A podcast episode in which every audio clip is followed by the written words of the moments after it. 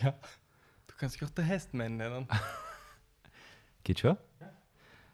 Hallo, mein Name ist Jan Hestmann und Hayao Miyazaki ist für mich eine unfassbare Kreativitätsmaschine, ein Philosoph, ein Umweltaktivist, detailverliebter Wahnsinniger und ich glaube eigentlich auch ein ziemlich witziger Typ. Otto und Sabrina haben einen Gast und reden über Filme.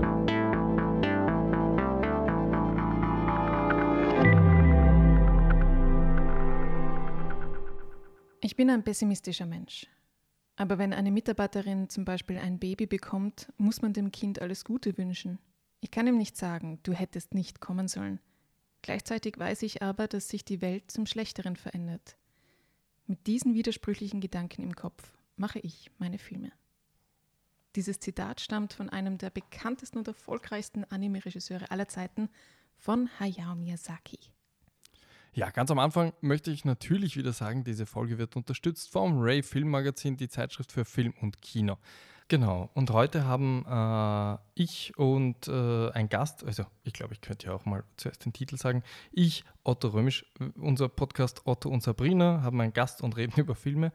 Ähm, handelt diesmal von eben diesem Hayao Miyazaki und unser Gast war leider diesmal nur mein Gast. Ähm, Sabrina, du warst leider verhindert. Manchmal geht es sich halt nicht aus. Unser Gast war Jan Hestmann vom FM4 und noch genauer vom äh, FM4 Film Podcast. Und es ist eine fantastische ähm, Möglichkeit, dass man sich diesmal ein Double Feature reinzieht. Nämlich, ich finde, also einerseits finde ich es thematisch ganz passend, nämlich unser äh, Hayao und ähm, so, so, so klassische Millennial ähm, Komödien, amerikanische Komödien auf der anderen Seite, nämlich beim FM4 Film Podcast, wo ich diesmal zu Gast sein durfte, anstatt äh, Jan Hestmann, der bei uns war. Ja, irgendwie, irgendwie ist es eine super Double-Feature-Folge. Äh, also auf jeden Fall zuerst diese Folge hier fertig anhören über Hayao Miyazaki äh, und was Jan und ich so drüber zu sagen haben und danach gleich switchen zum FM4 Film Podcast. Oder was ja auch schön wäre, wenn ein paar vom FM4 Film Podcast hierher geswitcht sind. Willkommen bei Otto und Sabrina haben einen Gast und reden über Filme. Äh, hört euch die Folge an und wir würden uns freuen, wenn ihr euch noch ein paar alte oder den nächsten reinzieht. Ganz genau. Ja, ähm, an dieser Stelle stellen wir normalerweise den, den Gast vor, äh, aber Jan Hestmann, es ist alles gesagt. Er war außerdem schon mal hier und ich hoffe, er kommt auch weitere Male, weil wir ihn so lieb gewonnen haben. Ähm, er ist im FM4 äh, Filmresort und ich, ich glaube, Online-Chef auch noch. Äh, ich glaube, Social Media Hauptbeauftragter von FM4. Also all die guten Posts, über die ihr schon so viel gelacht habt, die gehen meistens auf Jans Kappe, wenn ich das richtig in Erinnerung habe. Und was ist sonst so passiert? Eigentlich nicht viel. Die Kinos haben lang wieder offen und wir haben ungefähr schon 15 Filme äh, wieder gesehen. Äh, nicht nur, weil die Kinosäle gerade die kühlsten Orte in Wien sind, sondern ja, weil die ganzen Programmkinos auch schon ein tolles Programm geliefert haben. Ja, ich glaube, mehr fällt mir nicht ein. Äh, Sabrina, magst du noch was sagen? Ich freue mich schon sehr auf den Podcast. Ihr hören jetzt ja auch zum ersten Mal. Na, hm. sicher super. Ja, bin gespannt, ob du danach auch noch sagst, dass er super ist.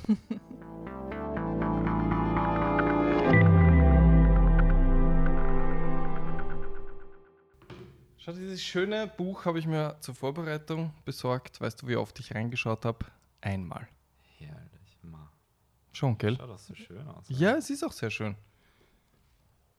Da besorge ich immer so tolle Sachen und dann so, sogar mit Bildern. Ja. Nausicaa dances with Omu. I shall deep in the Fukai. Ich verstehe nur zwei Worte in dem Satz. Was ist es auf Japanisch geschrieben? das war Englisch. Ist mein Akzent so furchtbar? Mit einem Ohr zugehört, aber nichts verstanden. Warm werden. Acht Minuten. Das ist leider schon vorbei. Was?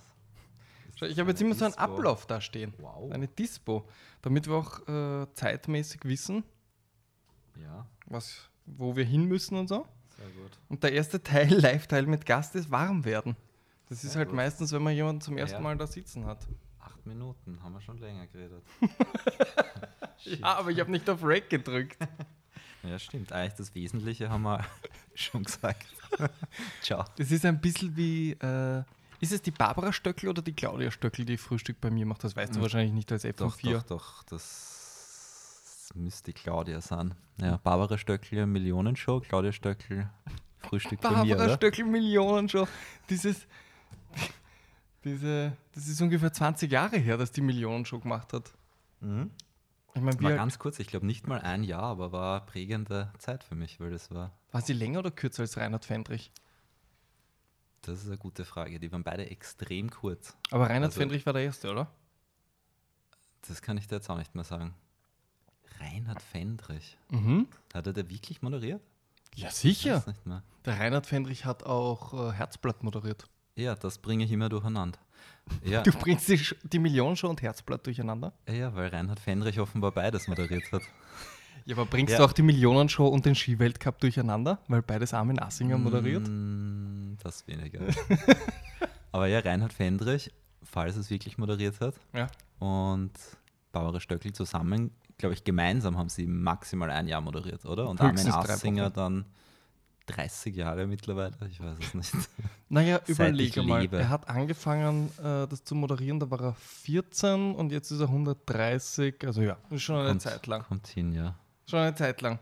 Ähm, Jan Hestmann ist hier. Hallo Otto.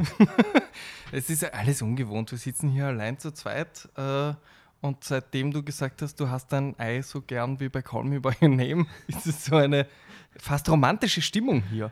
Absolut. Ich, ich glaube, ich habe noch nie mit einem Gast alleine hier geredet. Ja, wirklich? Premiere? Ja. Ja, witzig. Das ist kein, keine Premiere, die wir uns einführen. Das Ja. äh, glaube ich. Und es ist, es ist extrem heiß, das auch noch. Das kommt noch erschwerend hinzu.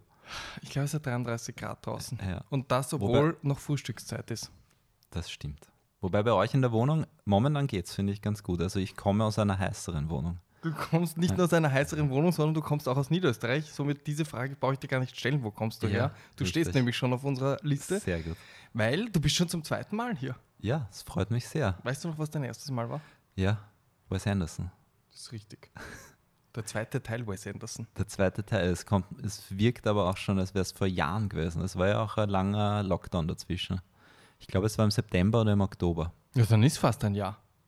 Es ist, stimmt. Es ist, es ist es alles ist eigentlich anders. fast schon wieder September. Unsere beiden Leben haben sich äh, massiv geändert. ja. Äh, deins hat sich geändert. ja, ja. Und ich habe ein neues Regal. Ich weiß nicht, ob es dir aufgefallen ist. Anna ist mir, muss ich sagen, nicht aufgefallen. Ich habe in? Erinnerung, dass ihr letztes Mal auch schon sehr viele Bücher gehabt habt. Ja, aber, das, Aber in einem die standen in einem anderen, anderen Regal. Regal.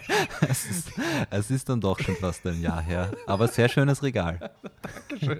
Außerdem das letzte Mal, wie ich da war, ähm, war es finster.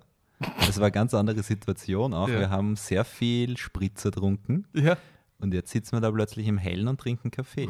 Es schaut alles ganz anders aus und diese Brina fehlt. Aber Mhm. ich freue mich. Ich freue mich auch auf dieses Szenario. Es ist, es ist ein bisschen tragisch. Es ist wirklich tragisch, weil die äh, Sabrina, ich glaube, es hat schon so viele Folgen gegeben, wo sie sich gedacht hat, was mache ich hier?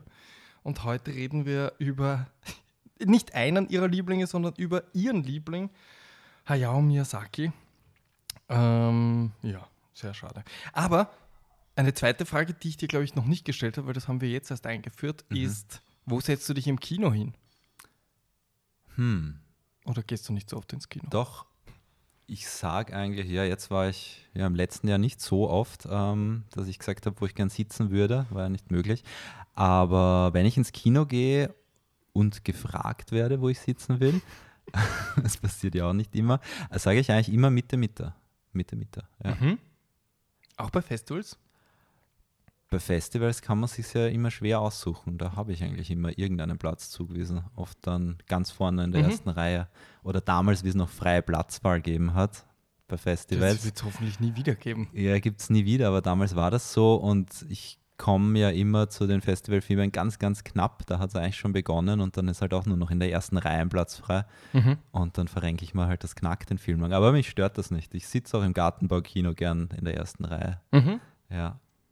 Aber Mitte, Mitte ist so, so mein, mein Wunsch. Ja, das Ja, finde ich äh, ideal. Ist gut. Ich glaube, ganz früher, also so als Teenager, habe ich mich immer in die letzte Reihe gesetzt, weil Mhm. das cool war, aber Aber nimmer, ich weiß nicht, das ist viel zu weit weg. Meine Augen sind schlechter geworden seitdem. Der Ton auch nicht so gut. Also ich weiß, die, die, die Vorteile von der letzten Reihe verstehe ich nicht mehr wirklich. Mitte ist gut. Ich glaube, es geht vielen darum, dass sie nicht mehr in den Rücken getreten werden. Ich glaube, manche haben das Ist so in das? der Kindheit gehabt. Also bei mir war das immer so, das die einzige Möglichkeit, dass der Sessel nicht wackelt, was eh nicht stimmt, aber Ah ja. Ah ja, okay, das ist dann vielleicht der Grund. einen besseren Aber, Grund, äh, also fällt mir nicht ein, weil ich meine, die Leinwand ist wirklich oft zu weit weg. Ja, Äh, und man kann auch nicht sagen, man möchte niemanden vor sich haben, weil Ja. man hat alle vor sich. Ich weiß nicht. Ich weiß wirklich ja, nicht sonst. ja, ja. Ich meine, es kommt ja auch aufs Kino an. Auf manche schaut man dann runter auf die Leinwände, weil die so weit hochgehen. Genau. Das ist komisch. Ja. Aber sag, hast du einen Miyazaki-Film schon mal im Kino gesehen? Das ist eine sehr gute Frage. Nein, tatsächlich nicht. Ich glaube nämlich ich auch nicht. Nein, keinen einzigen. Es ist extrem traurig. Und das wäre jetzt was, weil jetzt nach dem, nach dem Kulturlockdown haben ja viele Kinos gefragt, hey, was, was soll man für Retrospektiven machen ähm, und im Kino wieder spielen, bevor dann die Flut an neuen Filmen kommt. Miyazaki-Retrospektive. Ja, zu spät, Ja, oder? Weil ich meine, wir sind jetzt, äh, wir haben den 19. und die Es- Kinos machen ja wieder auf. Also die und Kinos es gibt so auch schon es genug gibt neue, neue Filme, du hast recht. Aber das wäre mal was gewesen. Das aber haben sich die Kinos wahrscheinlich gedacht, jetzt sind eh alle Filme auf Netflix. ja, für Schenken wir uns diejenigen, das auch. das stimmt. Ja. Für diejenigen, die in, äh, uns zuhören und in London leben oder demnächst nach London äh, fahren, ich habe heute vom Prince Charles Newsletter bekommen, dass sie einen Ghibli-Tag machen. Aha. Sehr gut. Ja. Also Ja. für die gibt es doch die Ja. Möglichkeit. Nein, keinen einzigen, keinen einzigen im Kino gesehen. Mhm. schräg, ja. Okay, wie bist du dann dazu gekommen? Weil ich meine, es war, Ja. das muss man schon sagen, als wir die äh, Staffel konzipiert haben, waren höchstens zwei Leute, wo wir gesagt haben, diese Person fragen wir gar nicht, denen bieten wir zuerst den Regisseur an.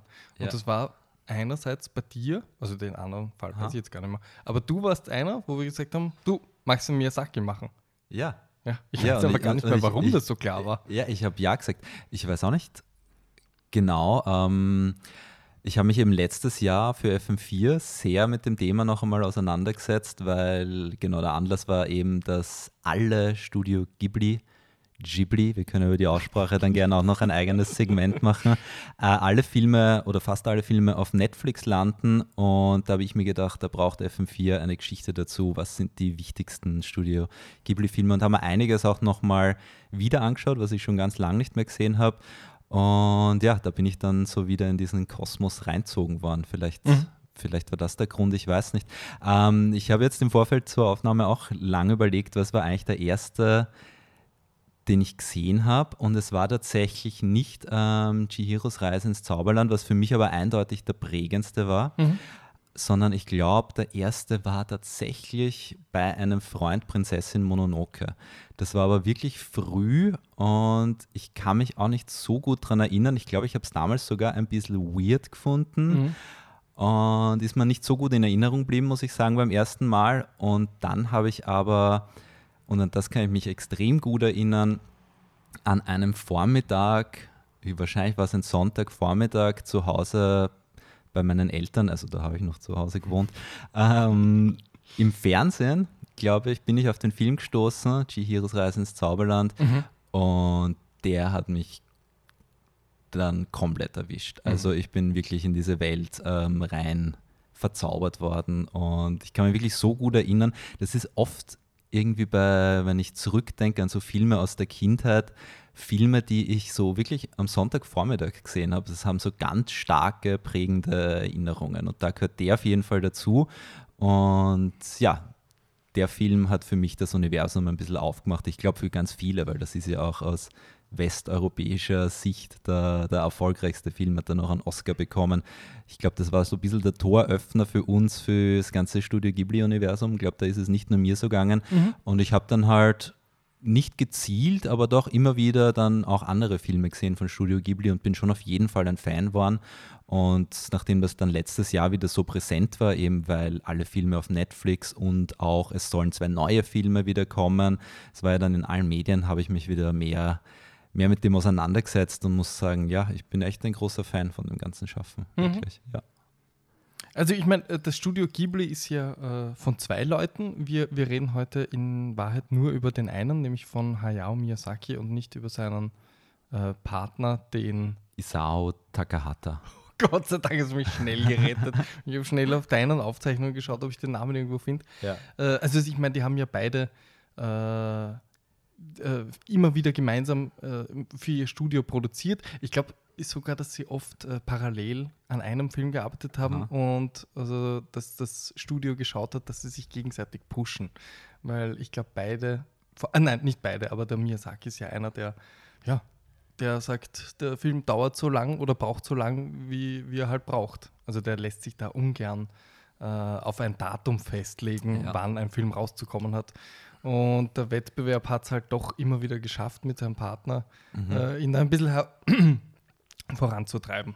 Aber ganz kurz zu äh, Hayao Miyazaki, du wirst das alles wissen, aber für unsere ZuhörerInnen, falls sie es nicht wissen, der ist äh, 1941 geboren. Ähm, sein Vater war, äh, ich glaube, hat eine Firma gehabt, die Propeller für ähm, Flugzeuge, für Kampfflugzeuge ähm, hergestellt Ah, okay, hat. so genau hätte ich es gar nicht gewusst. Also ja, tatsächlich äh, seine, seine Liebe zu Flugzeugen. Er war auf jeden Fall ja bis Flugzeugbiss, heute. ja. Hm.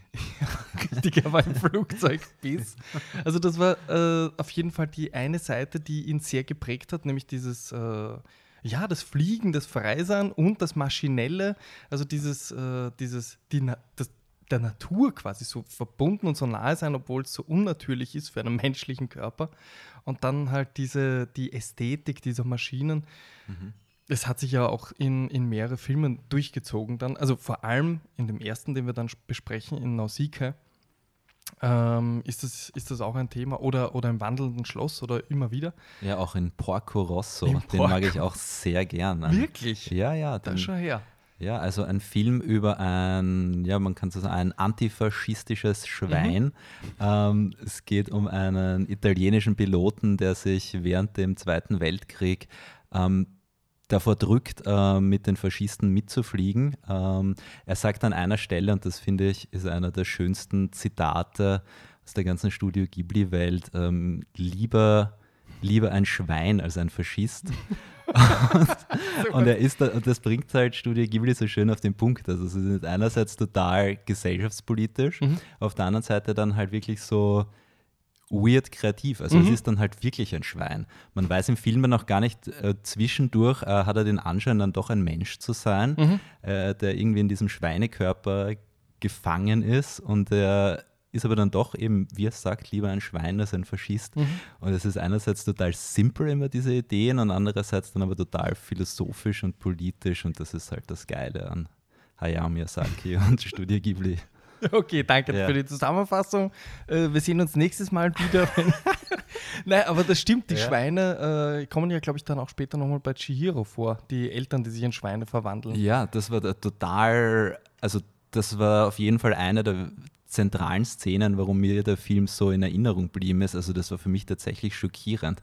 Also Chihiros Reise, wie, wie das eben beginnt, ähm, wie sie durch diesen verlassene, durch diese verlassene Stadt ähm, gehen und die Eltern gierig. In, in Filmen von Hayao Miyazaki sind ja immer die Erwachsenen, die Gierigen, die Bösen, die Depperten und die Kinder sind die Guten, ähm, die, noch, die noch Moralvorstellungen haben und fürs, fürs Gute sich einsetzen. Und die Eltern stürzen sich dann halt aufs Essen einfach, weil, weil niemand da ist und es quasi gratis ist und verwandeln sich dann in ihrem Wahn und in ihrer Gier dann tatsächlich in Schweine. Und die Tochter, Chihiro, ist halt äh, im ersten Moment geschockt und das war ich auch. Also das war für mich wirklich schier, wie diese Eltern plötzlich Schweine werden. Ich war echt, das war Wahnsinn. Ja. Seine Mutter war äh, kein Bösewicht, die von Hayao Miyazaki. Ja. Sie hat nur, war nur eine längere Zeit äh, ans Bett gefesselt. Ähm, wegen, wegen einer Krankheit. Ich weiß jetzt gar nicht mehr was. Auf jeden Fall hat sie, wie er später mal erzählt hat, äh, viel Zeit zum Nachdenken gehabt über, ja, die, wie sagt man so schön, die Conditio Humana. Äh, Ich hoffe, ich habe das jetzt lateinisch richtig geendet. Ähm, und ist zu, zu einer mh, äh, zu einer menschenliebenden Sozialistin geworden und hat das quasi an ihn weitergegeben. Also eine nicht nur menschenliebend, sondern kritisch, äh, äh, was eine Gemeinschaft ausmacht und all diese Dinge, Mhm. äh, die Verbundenheit zur Natur und was, wo der Fehler des Menschen ist, aber dass man dem Menschen trotzdem eine Chance geben muss. Also all diese Dinge sind dem wirklich ganz, ganz jungen Miyazaki quasi äh, mitgegeben worden. Und was natürlich auch sehr prägend war, er war in einem, ich will jetzt nicht sagen Dorf, weil ich nicht weiß, wie groß es ist, aber in einem Ort oder in einer Stadt groß geworden, die eben 44 auch bombardiert worden ist und äh, quasi die ganze Familie evakuiert. Und das war halt ein weiteres natürliches Ereignis, wo er sich gedacht hat, wie kann, wie kann, wie kann man das äh, quasi seiner eigenen Art antun. Äh, nicht nur seiner Art, sondern eben auch immer wieder für ihn wichtig die Natur. Äh, also ich glaube, das waren ganz wichtige äh, Ereignisse sehr früh in seinem Leben. Eben der Beruf des Vaters, die äh, Einstellung zum Leben und zum Menschen der Mutter und dann natürlich das Kriegs- und Nachkriegsjapan. Absolut. Das sieht man echt gut an seinen Filmen, wie ihn da die Eltern geprägt haben. Er hat ja auch, das habe ich jetzt erst vor kurzem gelesen, dass er eigentlich ursprünglich Wirtschaft studiert hat. Also finde ich auch interessant. Und genau das Ich glaube, Wirtschaft und Politologie kann das sein. Political, okay. Ja, Ich, ich bilde mir ein, er hat zwei, äh, in zwei, wobei ich nicht weiß, wie, wie in den 50, äh, 50er, 60er Jahren das äh, Studiensystem in Japan war. Habe ich leider zu wenig Grundwissen. Aber Und jetzt ist mir auf jeden Fall noch eingefallen, äh, es gibt ja den Film, weiß nicht, ob du den gesehen hast, äh, Wie der Wind sich hebt, 2013. Ja. Und der ist ja tatsächlich, äh, auch wenn ich dir das so war sein letzter, zuhöre, oder? Ähm, 2013. Ja, also seitdem hat er keinen mehr gemacht. ah ja, stimmt, Danach du hast hat er recht. Es gibt nur noch einen, einen Kurzfilm danach und jetzt arbeitet er gerade wieder an einem Film. Ja, wo, klar. Wo ich, wo Seit ich, 2016, glaube ja, ich. Ja, wo ich aber nicht wirklich äh, weiß, worum es gehen wird. Du hast vielleicht mehr Infos, du schaust zu wissen. Ich habe einen, ich hab einen Zettel. jetzt pass mal Ja. auf. Ich habe einen Zettel, wo seine äh, Filmografie steht. Ende. Du Ja. hast das Internet vor dir. Ich habe das Internet vor mir. Ja, ich habe jetzt nachschauen müssen, weil ich habe jetzt dir zugehört, wie du das Leben von ihm zusammenfasst und das seiner Eltern. Und da gibt es in dem Film, wie der Wind sich hebt und der ist ja eigentlich total autobiografisch. Also das erzählt tatsächlich von einem, von einem ähm, Flugzeugingenieur, also der der Protagonist entwirft eben selbst Flugzeuge, das ist sein großer Traum. Ursprünglich wollte er nämlich Pilot werden, vielleicht ist es seinem Vater auch so gegangen. Ursprünglich wollte er Pilot werden, der Protagonist. Äh, Das ist dann aber nicht möglich gewesen, weil er so schlecht sieht. Und dann hat er sich gedacht, okay, na dann baut er einfach Flugzeuge, das kann er machen und das ist vielleicht eh noch viel ähm, cooler, als, als selbst zu fliegen. Und um das geht es in dem Film. Und du hast dann aber auch tatsächlich ziemlich am Anfang vom Film diese Katastrophe, ähm, genau, die Bombenabwürfe und eine Stadt im Chaos. Und ja, ist interessant, ist autobiografisch sehr. Ja, vor allem, ich glaube, es ist einer der wenigen. Ich müsste jetzt abzählen, aber ich glaube wirklich einer der wenigen. Ich will nicht sagen der einzige, aber einer der wenigen, wo äh, es einen männlichen, jungen Protagonisten gibt. Das stimmt. Weil Also- sonst, Weil sonst haben wir doch eher die Frauen, die stärkeren, die Jungen ja, und die Älteren. Absolut. Also nicht nur die Älteren, sondern halt die Protagonistinnen. Absolut. Also es sind meistens, also es sind eigentlich immer junge, Jugendliche und, oder Kinder, die die, die die Helden und Heldinnen sind in seinen Filmen und meistens sind es dann tatsächlich auch junge Frauen und Mädchen. Und eben wie du sagst, das Thema Umwelt ist eigentlich auch in total vielen Filmen, eigentlich fast in allen Filmen extrem gegenwärtig. Und so gesehen ist Hayao Miyazaki eigentlich, er wäre eigentlich eine Leitfigur auch für Fridays for Future, weil, weil die Heldinnen, die er in seinen Filmen entwirft, ähm, ja, junge Frauen, die für die Umwelt eintreten und gegen die Raffgier der Erwachsenen ankämpfen, die die, die, die Umwelt zerstören wollen aus, aus eigensinnigen Gründen. Also ja, eigentlich. Ja, absolut. Also ich meine, er ist ja auch äh, also immer wieder Teil von Protestbewegungen und äh, unterstützt die auch nicht nur finanziell, sondern geht auch mit denen auf die Straße. Er ist Also total umweltaktivistisch, stimmt. Er ist aber gleichzeitig, was ich so in manchen Interviews und viel weiß ich ja tatsächlich von seinem, von ihm als Person nicht, weil er gibt sich ja, glaube ich, schon recht rar Mhm. für Interviews und diese zwei Dokus, die Mhm. du, glaube ich, gesehen hast, die ich nicht gesehen habe, ähm, Genau, weiß ich nicht, aber in einem Interview, in einem Interview, auf das wollte ich zurück, ähm, hat er sich dann schon auch sehr pessimistisch geben, also was unsere Zukunft betrifft. Also er hat dann schon sehr eine drastische Ausdrucksweise, wenn, wenn er zu formulieren versucht, wo das Ganze hinführen wird Mhm. mit Klimawandel und so weiter. Das finde ich total interessant, weil einerseits seine, die Filme strotzen halt extrem vor positiver Kraft und ja, in den Interviews und er selbst kann dann, glaube ich, schon noch sehr pessimistisch sein. Oder das ist einfach sein umweltaktivistischer Habitus, dass er versucht, die Dinge möglichst drastisch beim Namen zu nennen, dass Mhm. es dann halt auch wirklich ankommt und, und nichts schön zu reden. Das stimmt und äh, weil du gesagt hast, der wäre wahrscheinlich auch nicht schlecht für Fridays for Futures, äh, Fridays for Future. Ähm, ich glaube, er hat ein großes Problem mit äh, den Jungen, was auch immer, wo die Jungen bei ihm beginnen. Ich meine, er hatte ja gerade seinen 80.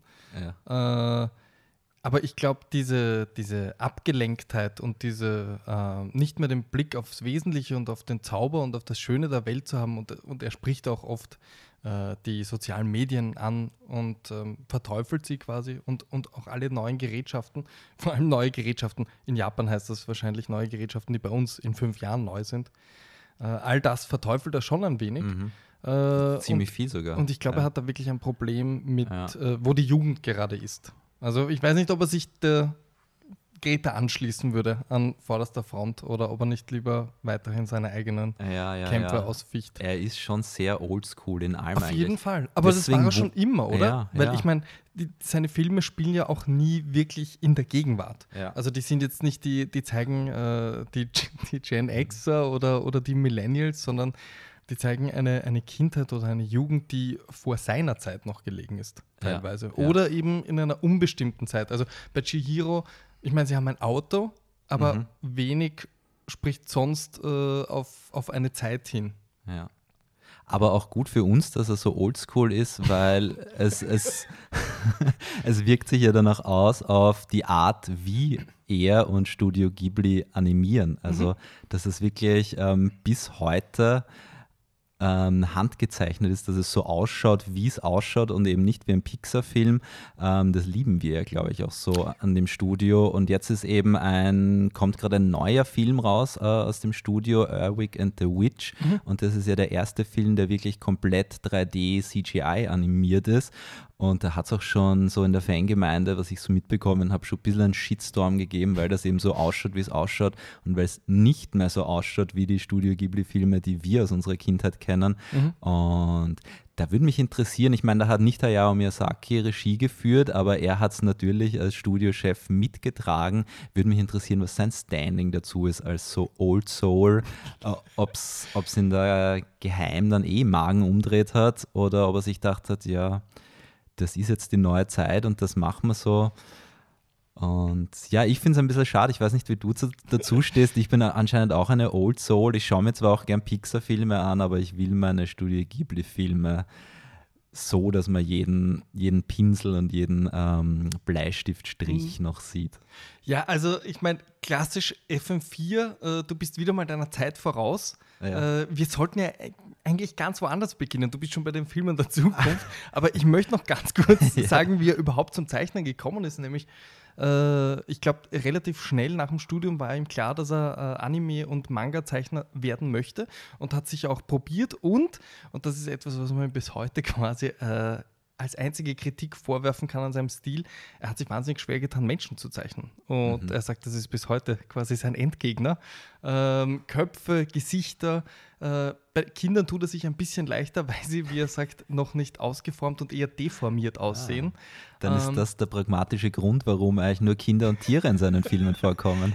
Aber Gut das ist wirklich wissen. so. Also Ja. ich meine, die Mhm. Natur, Pflanzen Ja. und Maschinen, äh, Flugzeuge, das sind so seine Leidenschaft und das macht er auch gerne. Mhm. Äh, Kinder sind oft, äh, das sind oft Verwandte oder ähm, Kinder von Freunden, Enkelkinder, äh, Pate gestanden und Patinnen. Ähm, aber ja, er hat gesagt, er hat jahrelang damit verwendet, äh, das zu zeichnen und jedes Mal ist er wieder äh, verzweifelt zu den Maschinen zurückgekehrt, weil er Mhm. gemerkt hat, er kann, er kriegt den Menschen nicht hin. Ja. Oder Äh, zu den Schweinen. Oder zu den Schweinen. Was natürlich auch dazu kommt, ist, dass der Mensch äh, eine wahnsinnig komplexe äh, Bewegungsform einfach Mhm. hat. Durch die vielen Knochen und Muskeln, das muss ich jetzt niemandem erklären. Ja, stimmt, die Mimik wahrscheinlich auch Mimik- eine komplexere ist als bei einem Und Schwein. nichts, und nichts ist in seinen Animationen so wichtig wie Bewegung. Bewegung, Tempo. Ähm, du hast die zwei Dokus vorher schon angesprochen und es zeigt zwei vollkommen unterschiedliche, zeichnet zwei vollkommen unterschiedliche Hayao Miyazakis. Äh, die eine Doku, die vor allem das Ghibli-Studio wieder zeigt, zeigt ihn als netteren äl äh, älteren Herrn, der irgendwie die äh, Gymnastikübungen für die ganze Firma mitmacht und jeden Tag in seinem Kittel zeichnet. Ähm, und in der anderen Doku sieht man dann oft, ich habe das Gefühl, mit versteckter Kamera, wo er jemanden äh, mit Schlägen droht und ihn einfach nur anstarrt wie ein Wahnsinniger. Und Ja. der Zeichner halt schon, ich weiß nicht, ich glaube, der ist 21 Jahre alt und fängt halt zu zittern an und seine Zeichnungen werden immer schlimmer und er bleibt hinter ihm stehen, äh, bis ihm Blut aus Ohren und Nase rinnt. Äh, also ich glaube, er ist kein einfacher Zeitgenosse. Aber wie ist es so weit gekommen? Er hat eben äh, als Anime-Zeichner angefangen und Manga-Zeichner. Ich glaube, du hast es mir vorher gesagt. Er hat an der Heidi-Serie mitgearbeitet. Ja, genau. Also äh, tut mir leid, dass ich die Info jetzt als meine verkaufe. äh, da, also da könnte man ihn sogar, äh, könnten ihn sogar unsere Eltern kennen. Ähm, Genau. Mhm. Also wirklich die Heidi-Sendung, die man kennt. Ja, Es gibt es war eine. japanisch. Also Ja. für die, die geglaubt haben, es war italienisch. genau. Ähm, und, und über verschiedene Studios ist er dann, ich glaube, sehr schnell an seinem Partner und äh, ja, Lebensfreund bis an den Rest äh, seines Lebens. Jetzt muss man nochmal helfen. Isao Takahata. Takahata, das ist ja ein schwieriger Name. äh, der war, glaube ich, in, in dem einen Studio äh, sein Vorgesetzter und hat sofort sein Talent erkannt und die beiden Ja. waren äh, unzertrennlich. Haben Ja. Ende der 70er sogar versucht, äh, die Pippi Langstrumpf zu verfilmen. Das hat, ich weiß nicht, an irgendwas ist es gelegen. Es gab ein, ein Treffen mit der Lindgren äh, und sie sind zurückgeflogen und haben es nicht gemacht. Keine Ahnung, das ist nur schwer herauszufinden. Und irgendwann hat man ihm äh, seinen ersten Spielfilm übertragen, die, die Verantwortung als Regisseur, nämlich das Schloss des Cagliostro. Und das ist, äh, da muss man wissen, es ist ein Lupin oder Lupin, äh, eh eine bekannte Figur, jetzt wieder bekannt, äh, Ja. weil es der große Netflix-Erfolg ist. Aber das ist quasi der Meisterdieb, der Charmante. Mhm. Das heißt, das ist so, als ob er damals, als ob man ihm damals gesagt hätte, hey, magst Indiana Jones 4 drehen? Also er er hat jetzt nichts Neues entwickelt. Ja. Er hat ein fertiges Konzept gehabt, an dem er sich austoben konnte. Äh, ist ja nicht der Einzige. Mhm. David Fincher hat mit einem äh, Dings angefangen. Ich glaube, das weiß man aus eurer Folge. Äh, über David Fincher. Tatsächlich. Dann äh, Cameron hat mit einem äh, Piranhas 2 angefangen. Also das ist ja kein Einzelfall. Äh, ich finde, das war der erste Film, der mir gezeigt wurde, das Schloss des Cagliostro, äh, Lupin der Dritte von der Sabrina. Ich finde den wahnsinnig unterhaltsam. Ja. Äh, sie hat gesagt, sie glaubt nicht, dass ich viel anfangen kann mit, mit Anime, aber der könnte mir gefallen. Super Film. Also Ja. wenn man so auf 70er, 80er Jahre Gangsterkomödien steht, ist der richtige Film. Also auch wenn man Zeichentrick, falls es jetzt jemanden gibt, der sich schon die ganze Zeit denkt, warum höre ich mir was über Zeichentrick an? Ja. Äh, wer auch immer du sein magst, gib dem eine Chance. Wie auch immer, es ist wunderbar.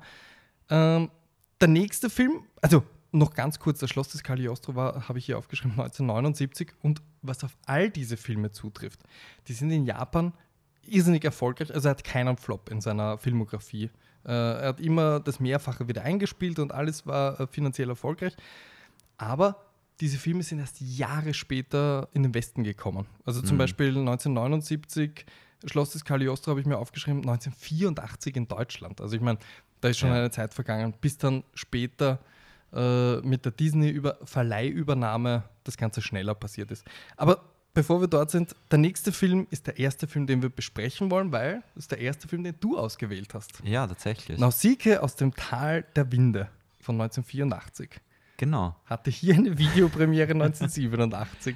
Ja, den Film habe ich ausgewählt. Aber bevor wir jetzt ganz zu den Ja. Filmen gehen, würde ich noch eine Sache an, Ja, bitte. an, an, anfügen zur, zur Art und zum Wesen von Hayao Miyazaki, weil du hast jetzt über die zwei Dokus gesprochen und dass sie so unterschiedlich ähm, ja, seine Persönlichkeit skizzieren. Auf der einen Seite der nette Alte, auf der anderen Seite der, der böse, fast schon Mhm. ein bisschen. Ich habe die Dokus leider nicht gesehen, ich würde es total gern sehen. Äh, online ist es echt schwierig. Du warst ja der vorbildlich Videothek, und hast, bitte. hast das aus der Videothek geholt, aus der besten Videothek Wiens. Ja, die 8,5 hat wirklich beide gehabt. Das ist unglaublich. Ja, das Internet hatte nichts davon in unserem Sprachraum. Ich bin sehr daran verzweifelt. Aber ich habe dann, also ich habe schon öfter ähm, auf YouTube dann nach ihm gesucht, weil man weiß ja wirklich wenig über ihn. Ich weiß auch wirklich wenig über ihn. Für mich wirkt er schon auf den ersten Blick wie der liebe alte, wie das liebe alte Genie und Umweltaktivist und eben ähm, und es gibt da schon ein paar lustige YouTube-Clips über ihn und über das Studio Ghibli und ich habe mir vorgenommen, dass ich das droppen muss in dem Podcast, weil das ist eines meiner absoluten Lieblings-YouTube-Videos. Also es gibt irgendwie so fünf bis zehn YouTube-Videos, die schaue ich mir mehrmals im Jahr an. Wie viele davon haben mit Ghibli zu tun? Nur dieses eine. Okay. Ja, die anderen, ja, nur dieses eine. Und das heißt, glaube ich, ähm, Hayao Miyazaki macht Rahmen ähm, im Studio Ghibli. Er Und- macht Dramen? Also er macht Rahmen, Rahmen, okay. Rahmen, genau. Und das ist, ich weiß nicht, das zeigt innerhalb von diesem dreiminütigen Clip, finde ich einerseits ganz gut, wie, wie Studio Ghibli arbeitet. Also das ist irgendwie dieses, dieses muffige, ich weiß jetzt auch nicht, wann das aufgenommen worden ist, es ist eine uralte Aufnahme, Mhm. ähm, in diesem muffigen kleinen Großraumbüro, wo alle arbeiten und dann gibt es Mittagspause und dann essen alle zusammen. Und offenbar hat das so funktioniert, weiß nicht, ob es immer noch so läuft, aber damals war es offenbar so, dass dann immer einer aus dem Team für alle gekocht hat. Und da sind bessere Köche dabei, schlechtere Köche. Hayao Miyazaki ist, was die Kochkunst betrifft, offenbar ähm, eher einfach gestrickt. Ja. Und genau in diesem, in diesem Clip ist halt Hayao Miyazaki dran mit Kochen und er macht Ramen. Und man sieht dann halt so, wie, wie alle darauf warten, wie Hayao den, den Rahmen für alle serviert. Und in der Küche steht er dann und er verwendet halt wirklich diese, diese Fertiggericht-Backerl-Rahmen und die haut er in diesen großen Topf rein, aber immer mehr und immer mehr. Und daneben steht noch so ein, so ein ähm, junger Kollege von ihm, der komplett fassungslos ihm dabei zuschaut, wie viele Rahmennudelnpackungen der reinschmeißt. Immer noch eine, immer noch eine. Dieser riesige Topf geht schon fast über. Und Hayao Miyazaki sagt noch ganz belustigt, maximal 10. 10 ist das Maximum. und er hat dann aber wirklich 10 rein und viel mehr ist es nicht. Es kommt dann noch so Zwiebel und und ein bisschen so ähm, geschlagenes Eigelb rein. Und dann wird das serviert und dann essen alle vor ihren Arbeitstischen aus Schüsseln. Manche essen, glaube ich, aus Kaffeeheferl ihre Rahmen.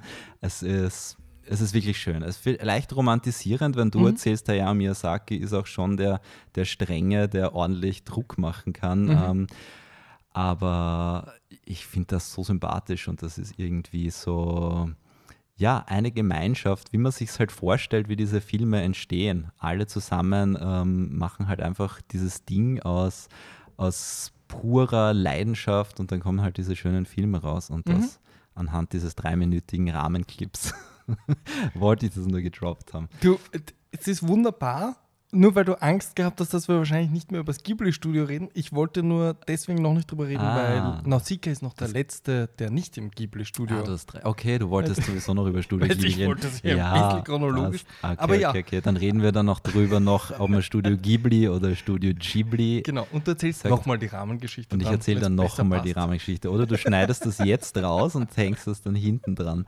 Das könnten wir auch machen. Okay, dann soll ich einfach mit dem Film beginnen. Erzähl mal, warum, Ja. warum Nausicaa? Warum habe ich den genommen? Ist Ähm, es überhaupt Nausicaa? Oder ist ja, es Nausicaa? Ja, du, du hast im Vorfeld gesagt, ich soll einen Film auswählen aus Mhm. dem Ghibli-Universum, über den ich gern reden würde. Und ich Oder Ghibli-Universum? Oder Ghibli-Universum. Und ich wollte dann nicht so die obvious choice machen, weil ich mir gedacht habe, du oder die Sabrina, ihr nehmt sicher, ähm, na war dann, Chihiro war dann schlussendlich gar nicht dabei, Nein. aber zum Glück, soll ich schon spoilen? Nein, ich sage noch gar nicht, über welche Filme wir noch im Detail sprechen.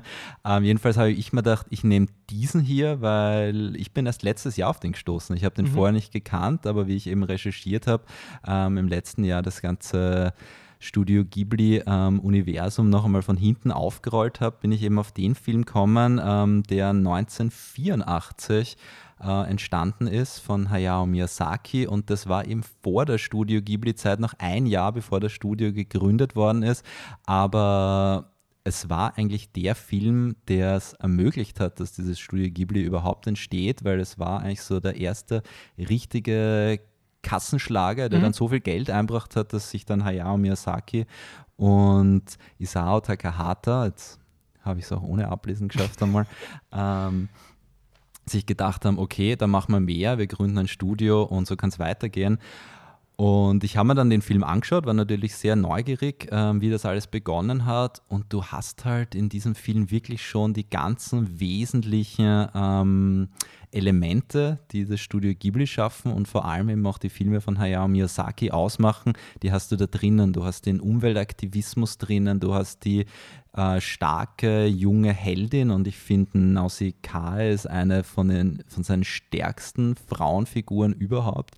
Also ich finde die ziemlich leibernd, war sofort komplett ähm, verliebt in sie und was sie alles kann. Mhm. Und aber vielleicht nur kurz mal, was ist die Welt überhaupt, in der Nausicaa ja, spielt? Der König ist, der Zusammenfassungen. Ja, ja. Du musst auf FM4 auf, deinem, auf eurem Filmpodcast eigentlich bist immer, ich muss immer herhalten ich für die Zusammenfassungen. die Zusammenfassungen machen, weil das in Wirklichkeit das Schwierigste ist. Und Pia und Christian, ähm, die ja, quatschen dann einfach nur. Die mehr. quatschen dann drüber, haben die Background-Infos.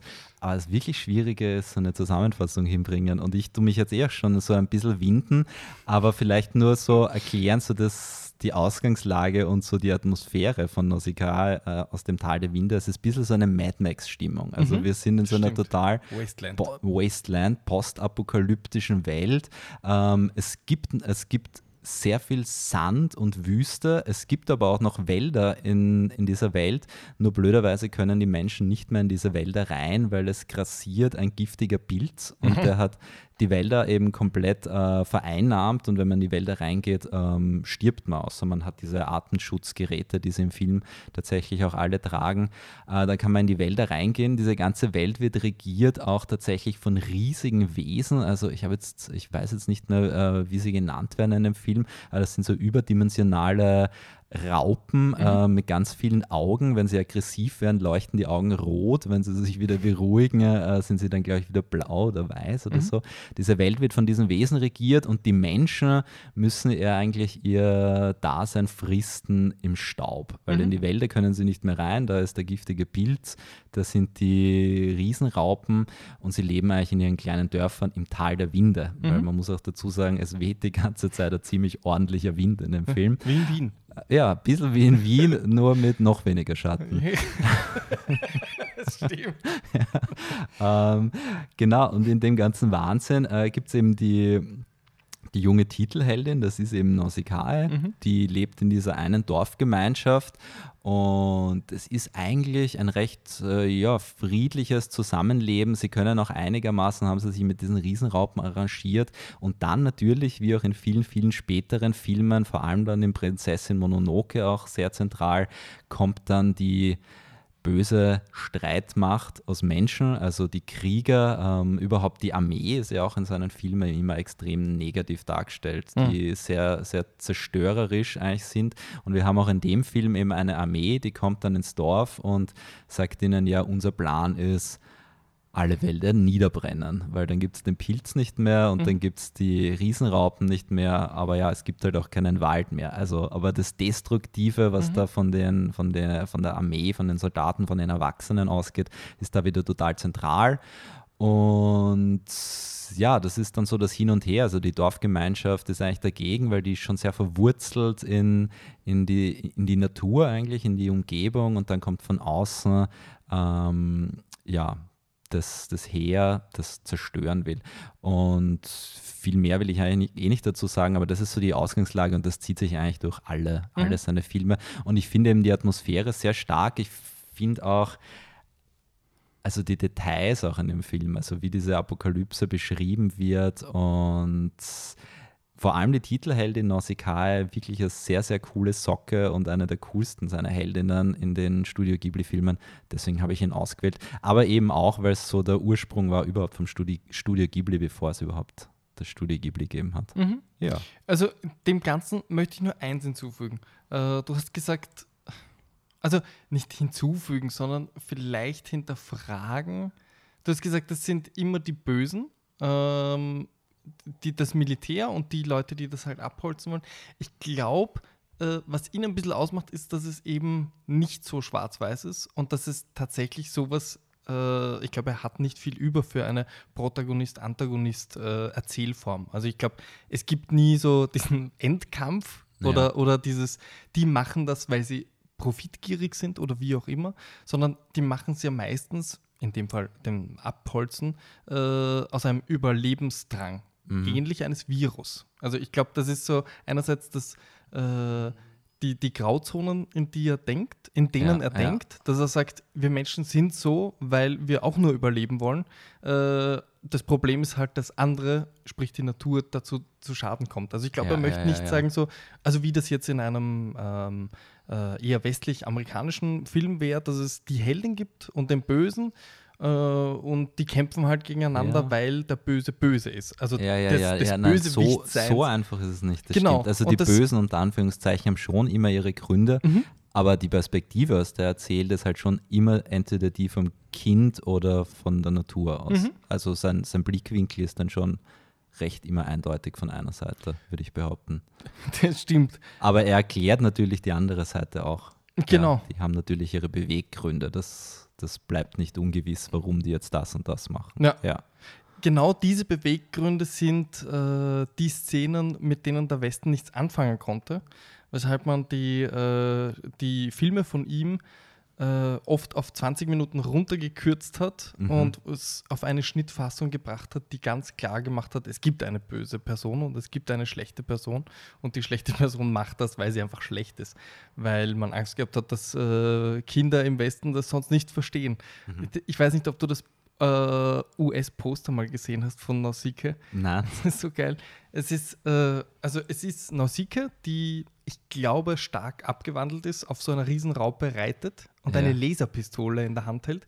Neben ihr ist, glaube ich, Skeletor von He-Man, der ebenfalls eine Laser-Uzi in der Hand hält. Und neben, auf der anderen Seite steht noch jemand. Auf jeden Fall ballern sie in die Gegend mit, mit Lasern und haben Schwerter in der Hand und all die Sachen, die überhaupt nicht vorkommen. Aber wie kann das sein? Das ist ein offizielles Poster. Das ist ein und da haben offizielles sie Dinge Poster. reingenommen, die nicht im Film passieren. Es ist eine Erklärung dafür, eine von vielen, warum das Verhältnis zwischen Miyazaki und seinen amerikanischen Verleihern so schwierig ist. Mhm. Äh, er hat halt, weil es noch nicht Ghibli war, nicht viel Rechte gehabt. Äh, die haben gesagt, Hauptsache der Amerikaner vermarkten es. Es ist uns doch wurscht, was sie aus dem Film machen. Mhm. Und nicht nur der Erfol äh, finanzielle Erfolg, sondern eben auch diese Verleihgeschichten waren ein Grund, warum er ähm, gemeinsam mit seinem Partner, dem Takahara, äh, das Studio gegründet hat. Weil Ja. sie gesagt haben, ab jetzt zu unseren Bedingungen, wir können es uns leisten, selbst wenn in Amerika kein einziger Film mehr läuft, äh, in, in Japan spielen sie noch immer das Fünffache ein. Ist uns doch recht. Ja. So, und jetzt sind wir bei dem Punkt, dass sie das Studio Ghibli gegründet haben. Und das kann man sich wirklich vorstellen wie ein Mini-Walt Disney, nur ohne der Profitgier, glaube ich. Also ich meine, du hast nach wie vor diesen, diese Despoten an der Spitze, die nicht weniger als das Beste von ihren MitarbeiterInnen verlangen, ganz einfach. Äh, Und das Beste heißt ihr eigener Standard. Also äh, du hast so und so viele Leute, die, die an den Zeichnungen ze- äh, schreiben, malen. Ich weiß nicht, ob wir es jetzt schon erwähnt haben, aber er arbeitet ja nicht klassisch, dass er ein Drehbuch abgibt und dann sagt, bitte setzt das um, so stelle ich mir das vor, sondern er hat ein, ein Storyboard und Ja. an dem arbeitet er und an dem fängt er an und arbeitet sich bis zum Schluss, dass er selber oft nicht weiß. Es ist eine total irre Arbeitsweise, weil er hat, weiß ich nicht, das sind halt hunderte Seiten mit seinen Zeichnungen. Äh, Und jedes Mal, wenn er quasi mit, dem, mit, der, mit den ersten Seiten fertig ist, wandern sie ins, in die Produktion. Ja. Und das passiert alles so parallel. Er schreibt weiter an dem Drehbuch, die Zeichner, Zeichnerinnen wissen noch gar nicht, wie es weitergeht. Äh, Er kontrolliert, ob alles in Ordnung ist. Er, es gibt immer wieder so Szenen, auch in der Doku, wo er sich quasi zu seinen Zeichnerinnen hinstellt und sagt so, damals in den 50ern hat man nicht so gegrüßt und verneigt sich, sondern man hat sich verneigt und ist nie wieder ganz aufgestanden mit dem Buckel. Also man ist immer leicht gebuckelt gewesen. Und wie er das erzählt, dauert fünf Minuten. Und du Aha. merkst den Zeichnern und Zeichnerinnen, dass sie einerseits fasziniert sind, dass er äh, ihnen die Zeit gibt und andererseits schwitzen sie schon, weil sie sich denken, oh Gott, bitte lass mich in Ruhe, ich will endlich wieder zeichnen, ich muss morgen das abgeben. äh, es, ist, es, ist, irgendwie ganz eigenartig, aber, weil, ja, weil, er ist irgendwie so der Zauberer in seinem, in seinem ja. Reich, aber es gibt halt trotzdem Deadlines, die Absolut. auch er und die Produzenten verlangen. Äh, also es ist irgendwie eine, eine eigenartige Mischung. Auf jeden Fall, das, das Storyboard ist irgendwann mal fertig, dann wird er einmal angestoßen, dann wird das fertig gemacht und ja, dann geht es in die Synchro und in die Musik. Die Musik ist witzig. Äh, ich finde, seit 1984, 88 hat sich die nie wieder geändert. Ich meine, das ist jetzt blöd, aber ich finde, das ist immer so der einzige Punkt, wo ich mir denke, ja, klar, andere Kultur, aber es wirkt immer so, äh, als ob sie sagen, ja, jetzt setz dich hin auf dein Klavier und wir nehmen den ersten Take. Mhm. Also es wirkt jetzt nicht an unsere orchestralen Ohren angepasst, ja. sondern eher so, weiß nicht, warst du schon mal im Metro-Kino, wenn sie einen Stummfilm gezeigt haben und jemand hat daneben Klavier gespielt? War ich noch nicht. Das musst du mal nachholen. Das und das Filmmuseum ja. macht das manchmal. Ja, ja. Das, und genauso wirkt das beim Ghibli so, als ob sich wirklich jemand zu dir setzt und sagt, ah, welche Stimmung ist jetzt? Ah, okay, jetzt ist es gefährlich. Achso, das ist nicht gefährlich, na, wir nehmen uns trotzdem. Okay, aber ähm, herrlich. Das, andere sagen, ja. genau das macht es speziell aus. Ich finde immer, ja, es, ja. Ist, es ist ungewohnt. Es ist interessant, dass du sagst, weil mir ist so der, der, Soundtrack nie so wirklich zentral aufgefallen in den Filmen, also was ja eigentlich oft für den Soundtrack spricht. Also mhm. für mich dürfte es dann immer passt haben, aber ich habe mir jetzt im Konkreten äh, noch nie viel Gedanken gemacht, muss ich sagen, über wie ein Studio Ghibli-Film klingt mhm. im Hintergrund. Also interessant, wie du das schilderst, aber für mich hat es dann offenbar immer perfekt gepasst. Funktioniert, ja. Funktioniert, ja, ja, ohne dass es aufdringlich war. Na, absolut. Wie bei zum Beispiel einem, einem Nolan-Film. Bei Tenet gehe ich nachher raus und rede ausschließlich über den Soundtrack. Ja, aber da hast du vergessen, dass über Bilder herrschen. Ja, dann habe ich, ich, ich, weiß nicht mehr, was in Tenet passiert ist, aber ich weiß, wie der Film geklungen hat. Ich glaube, das hat andere Gründe. Bei Studio Ghibli ist es um, umgekehrt. Glaubst du, du wärst mehr interessiert daran, äh, äh, Tenet von Studio Ghibli zu sehen oder Nolan, wie er mein Nachbar Totoro inszeniert? Tenet von Studio Ghibli. Okay. Ja. Mhm. Ich weiß nicht, ich glaube eher umgekehrt, aber nur aus dem Grund, weil ich mir denke, ich brauche nicht noch einen Tenet. Aber es wäre lustig, wie Nolan, was Nolan aus einem Totoro macht. Wurscht. Der, magst du noch was über Studio sagen? Nein, eigentlich nicht. Äh, ich, okay. ich sehe da so unsere, du bist eigentlich der, der Experte, was das betrifft. Da habe ich gar nicht so viel Hintergrundwissen. Du hast ja auch die vielen Dokus gesehen und Bücher dazu gelesen. Gott, ich das klingt jetzt so, als ob ich eigentlich mehr sagen sollte. Nein, das war schon also, total interessant für mich. Aber ich kenne tatsächlich hauptsächlich die Filme und weiß recht wenig über den Background, außer dieses, okay. außer dieses YouTube-Video, wo sie Rahmen machen gemeinsam. Damit ist eigentlich eh alles gesagt. Damit ist es eigentlich, finde ich, das reicht mir dann schon. Ich habe so eine Grundstimmung und denke mir, ja, genau so machen sie es. Sag sie zeichnen, sie essen Rahmen, sie zeichnen und irgendwann gibt es eine Deadline. Ich finde es total, ich kann mir gar nicht vorstellen, dass überhaupt Deadlines existieren, wie du gesagt hast, bei dieser Arbeitsweise. Aber ja, es muss dann eben wirklich extrem viel gleichzeitig passieren. Mhm. Und teilweise denke ich mir dann oft, dass auch Filme irgendwie parallel mhm. schon mhm. passieren müssen, weil bei dem Output ähm, von Hayao Miyazaki und gleichzeitig bei seiner Arbeitsweise kann sich das ja nicht anders ausgehen. Nein, also überhaupt da muss nicht. ganz also, viel gleichzeitig laufen. Genau. Also ja. es gibt, äh, ich meine, das changiert natürlich, aber ich glaube, äh, wenn beide gearbeitet haben, mittlerweile lebt ja nur mehr Miyazaki, mhm. äh, wenn beide gearbeitet haben, dann waren so um die 60 Leute im Einsatz und die, die Mitarbeiter und Mitarbeiterinnen haben gesagt, das Schwierige ist oft nicht, also vor allem die ehemaligen, die trauen sich dann zu reden.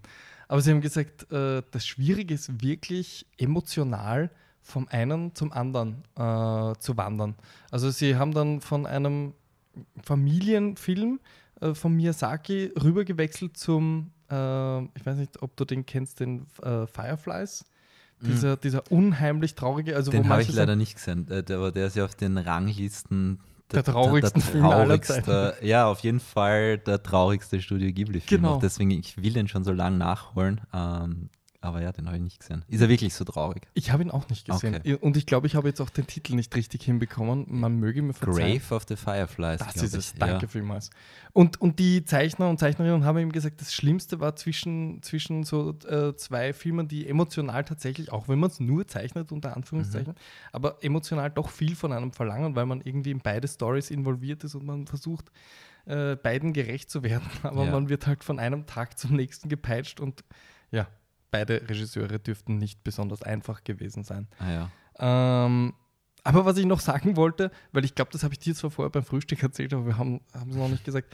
Er ist, so wie seine Filme, sehr äh, streng und kritisch den Menschen gegenüber, da muss man schon sagen, den Erwachsenen, weil er ist nach wie vor ein, ein, ein, ein, Freund der Kinder. Mhm. Also er hat, er hat alte äh, von Heidi, so alte Schaf, Merchandise, Schaf, äh, Stofftiere, riesengroße, die er während der Schulzeit immer in seinen Garten und auf den Balkon stellt, stellt und dann äh, leicht verschiebt, damit die Kinder, die zur Schule gehen, den Eindruck haben, dass sich die wirklich bewegen. Und also diese, diese Zauberwelt, die er für Kinder schafft, macht auch in seiner Freizeit, ohne bezahlt Ja, zu werden und ohne, und ohne, dass es irgendwie viel mitbekommen. Ja. Äh, da sitzt er dann allein in seiner Küche und raucht und, Ja. und isst sein, seine zehn Rahmenbackerl. Und dann überlegt er sich aber schon am nächsten Tag, wie er die Kinderaugen zum Strahlen bringt und schaut Mhm. so von draußen, ob sie es eh bemerken. ja. Und ich meine, da gehen dann die Lehrerinnen vorbei und sagen so, schaut Kinder und winkt den Schafen und die Kinder, die strahlen halt wirklich, das ist total herzig. Also ich glaube, das, Ah, das macht es auch ein bisschen aus. ja. Was man noch, äh, der erste Film vom Studio Ghibli, den er gemacht hat, war Das Schloss im Himmel. Ja. 1986, den habe ich zwar gesehen und du wahrscheinlich auch, weil du Mhm. hast alle gesehen. ja, ich Äh, habe nicht alle gesehen. Aber hast du alle Miyazaki? Ich habe die meisten von ihm gesehen, Okay. ja. Die, bei den neueren habe ich nicht alle gesehen. Ich glaube zum Beispiel, er hat, du hast das auch vorher schon beim Frühstück erwähnt, ist Ponyo von ihm. Mhm. Den habe ich nicht gesehen zum Beispiel. Genau, das war Ja. 2008, also auch einer seiner letzten. ja. Ähm, wir brauchen jetzt auch nicht lange über das Schloss im Himmel reden, 1986, aber es war halt wichtig, weil es der erste Ghibli für Mhm. den Miyazaki war. So, und dann ist, äh, haben wir wirklich eine neue Zeitrechnung, Zeitrechnung, nämlich 1988 kommt Mein Nachbar Totoro raus. Und das ist jetzt der Film, den ich ausgewählt habe, aus seinem Schaffen. Ähm, nur ganz kurz, wie wichtig es ist fürs St- Studio Ghibli heute noch. Äh, Totoro ist die Figur, die äh, das Symbol ist für Studio Ghibli. Es ist mit Abstand das, äh, das, das erfolgreichste Merchandise-Produkt. Mhm. Äh, und mit erfolgreich, das muss man, da heben sie sich halt auch sehr, sehr, sehr, sehr ab von Walt Disney und der Disney Company, die gerade alles kauft und Jahr für Jahr Milliarden Umsätze macht. Das Studio Ghibli hat festgeschrieben in seinen Statuten, dass es einen gewissen, äh, eine gewisse Zahl äh, an Gewinn, so, das ist das Wort, einen gewissen Gewinn nicht überschreiten darf Okay. weil sie es nicht wollen.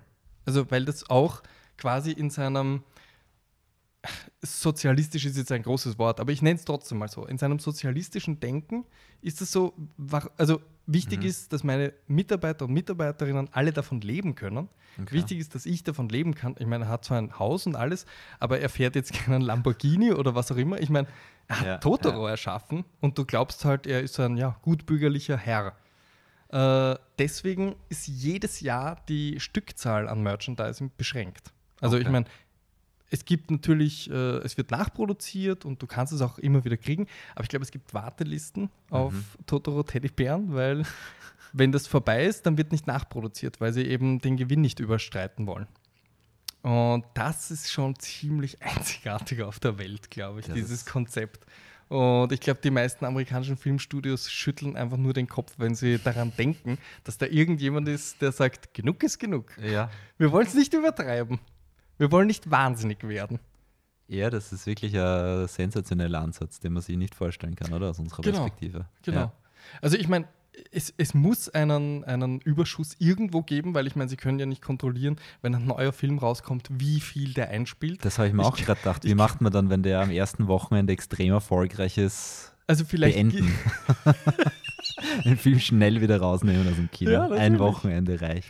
Nein, das ist Ja. eh eigenartig. Also ich meine, Ja. vielleicht geht das dann tatsächlich in NGOs. Ich weiß es nicht. Ich Mhm. weiß es wirklich nicht. Mhm. Ähm, nicht nur das, sondern, sondern Na, jetzt sag du kurz, weil ich glaube, ich habe jetzt vergessen, was ich eigentlich sagen wollte. du hast auch gehabt. Nein, ich wollte nur großartig dazu sagen, ich mag die Mentalität sehr.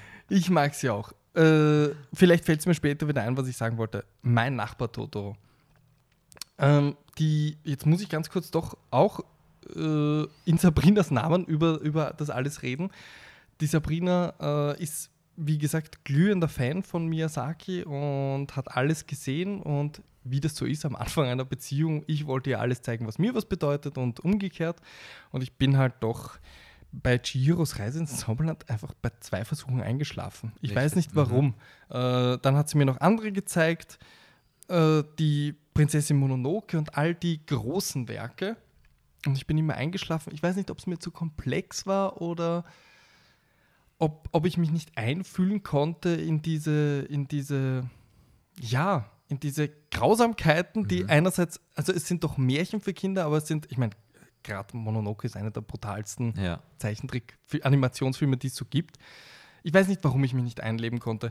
Äh, Totoro, da wäre sie nie auf die Idee gekommen, dass mir der gefallen würde, ja. aber mit dem hat es Miyazaki dann geschafft. Mit dem, äh, wo ich auf einmal wirklich, ich glaube, das ist das Beste, was so ein Film machen kann, mhm. es dich wieder in, in die Situation eines Kindes versetzt.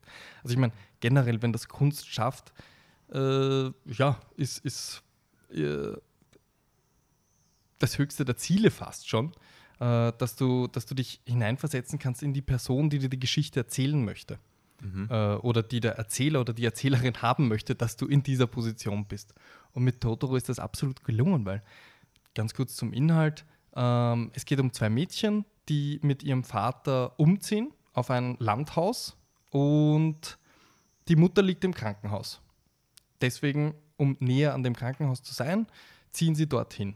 Äh, und das ist auch wirklich das Ende der Geschichte, also zumindest des menschlichen Teils der Geschichte. Ja, des Erwachsenenteils. Richtig, auch, oder? des ja. Erwachsenenteils. Also, ja. wenn, wenn der Vater erzählen würde, worum geht es, dann wäre das die Geschichte. Genau, und das wäre auch ein Drama in erster Linie. Richtig. Oder? Also, so ein also Familiendrama. Ich mein, so, und jetzt können wir hier einschalten. Jetzt kommt die Signation Spoiler-Alarm.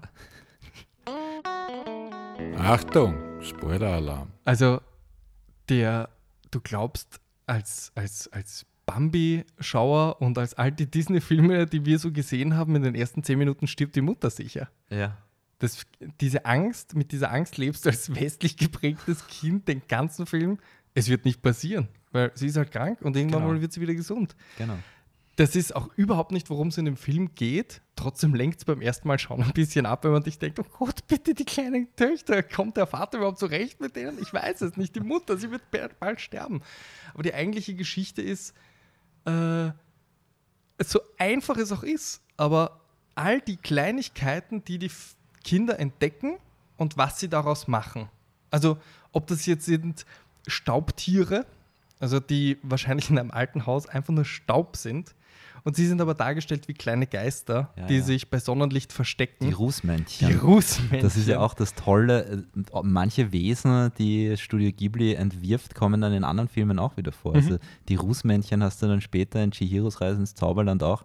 Und das sind, das sind Lieblingscharaktere von mir, die mag ich sehr. Also Absolut. Also diese erste Szene, ich habe dich jetzt unterbrochen, du wolltest das eh gerade erzählen, aber die erste Szene, wo sie diesen Rußmännchen nachjagen, ist grandios.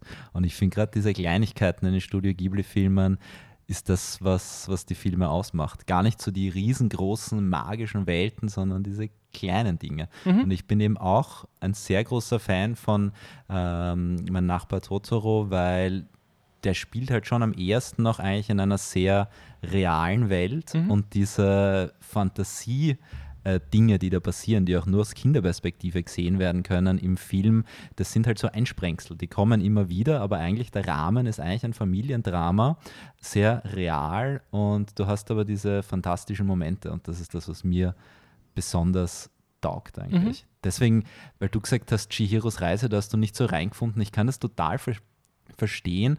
Ähm, ich finde nämlich auch zum Beispiel bei Chihiros Reise ins Zauberland die, den ersten Teil quasi vom Film taugt mir mehr als der zweite Teil. Im zweiten Teil geht es ja dann total magisch zur Sache, wir sind komplett in dieser, in dieser fremden Welt. Aber dieser erste Teil, der noch so in der Realität verhaftet ist, ähm, dieses ausgestorbene Dorf, die Eltern, die sich in Schweine verwandeln, das, das ist so für mich dieses Unheimliche, Unheimliche und auch so dieses Sozialkritische, mhm. was mich reizt.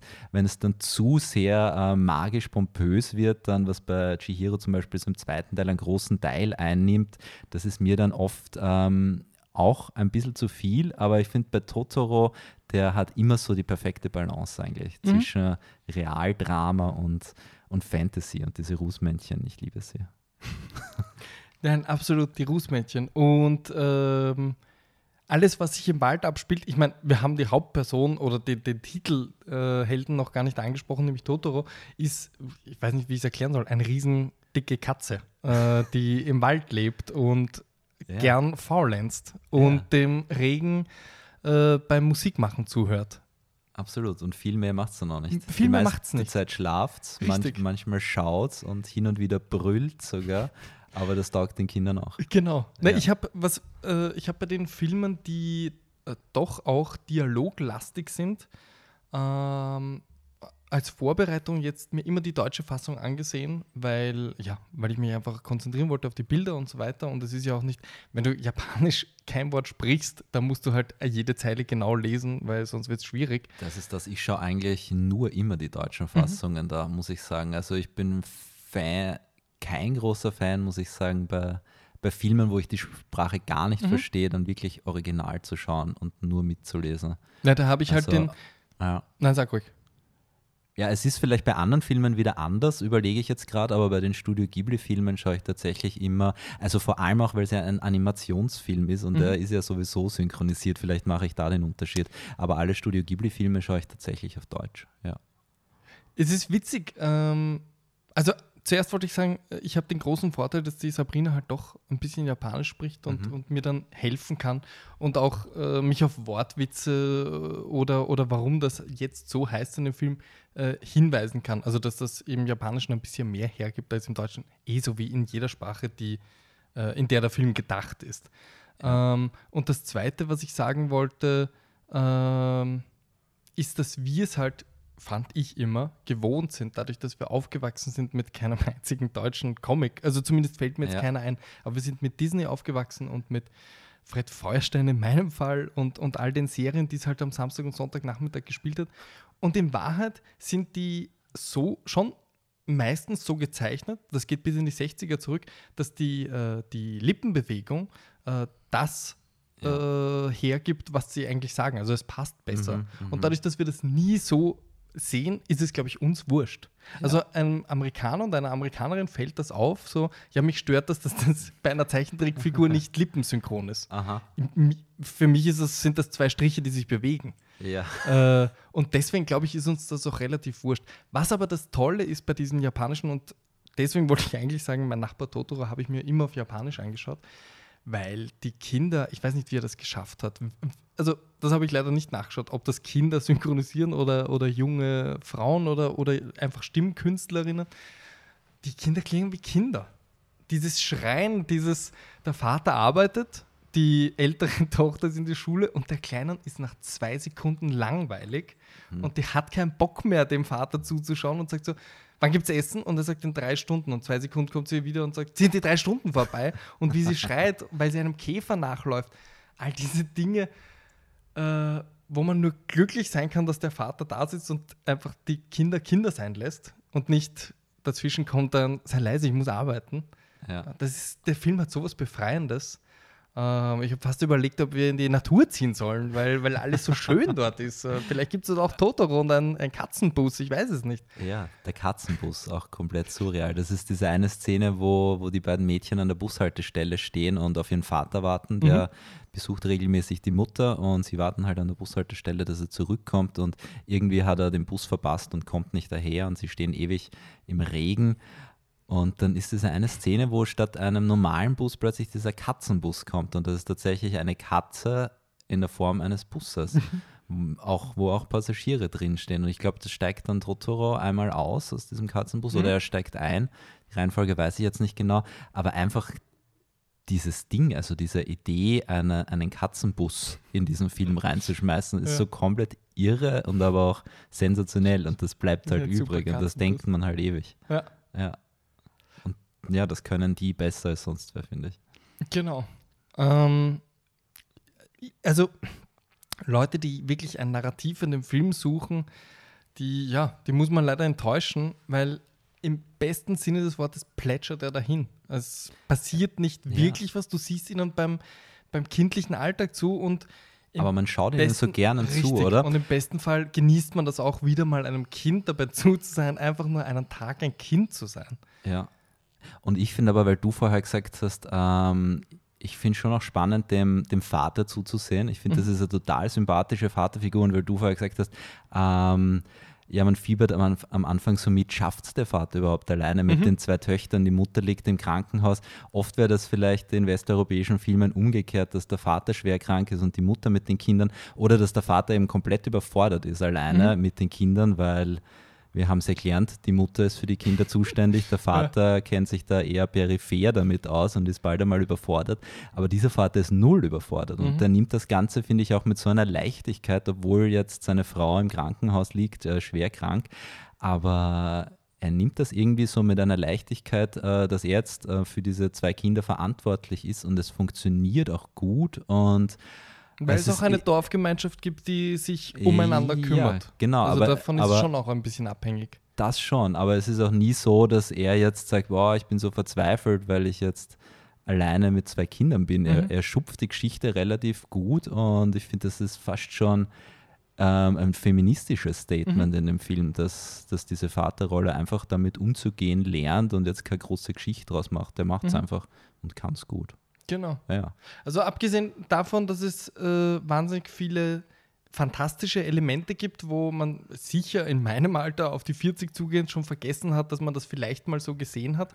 Aber gibt es dann doch Szenen, wo ein Bild reicht und du bist wieder, wie ich es vorher gesagt habe, in der Situation und weißt, ah ja, stimmt, als Kind habe ich das so empfunden. Und ich finde, eine Ja. der stärksten Szenen ist, wie die, ähm, also du hast nicht das Gefühl, dass die jüngere Schwester alt genug ist, äh, um quasi zu behirnen, was die Situation mit der Mutter ist. Sie weiß, man muss sie besuchen und sie kommt bald wieder und vielleicht dauert es noch länger.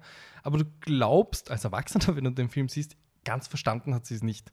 Und dann gibt es diese Szene, wo die ältere Schwester in der Schule ist äh, und man ihr sagt, deine kleine Schwester ist draußen. Und sie, wieso? Auf die, auf die muss man doch aufpassen. Oder der Vater ist im Büro, aber die Nachbarin hat ja gesagt, sie passt auf sie auf. Ja. Und dann steht sie draußen als kleiner Knopf starr und die ältere Nachbarin sagt, sie hat nichts mehr gesagt, sie hat gesagt, sie will zu dir und sie umarmt sie und sie fängt an zu weinen. Und wenn ich dran denke, fange ich fast wieder an zu maulen, weil das so ein Moment ist, dass lasst sie mich jetzt alle allein? Wisst ihr nicht, dass ich genau spüre, was die Situation ist? Und das ist wirklich furchtbar für mich. Ich könnte es mich nicht allein lassen.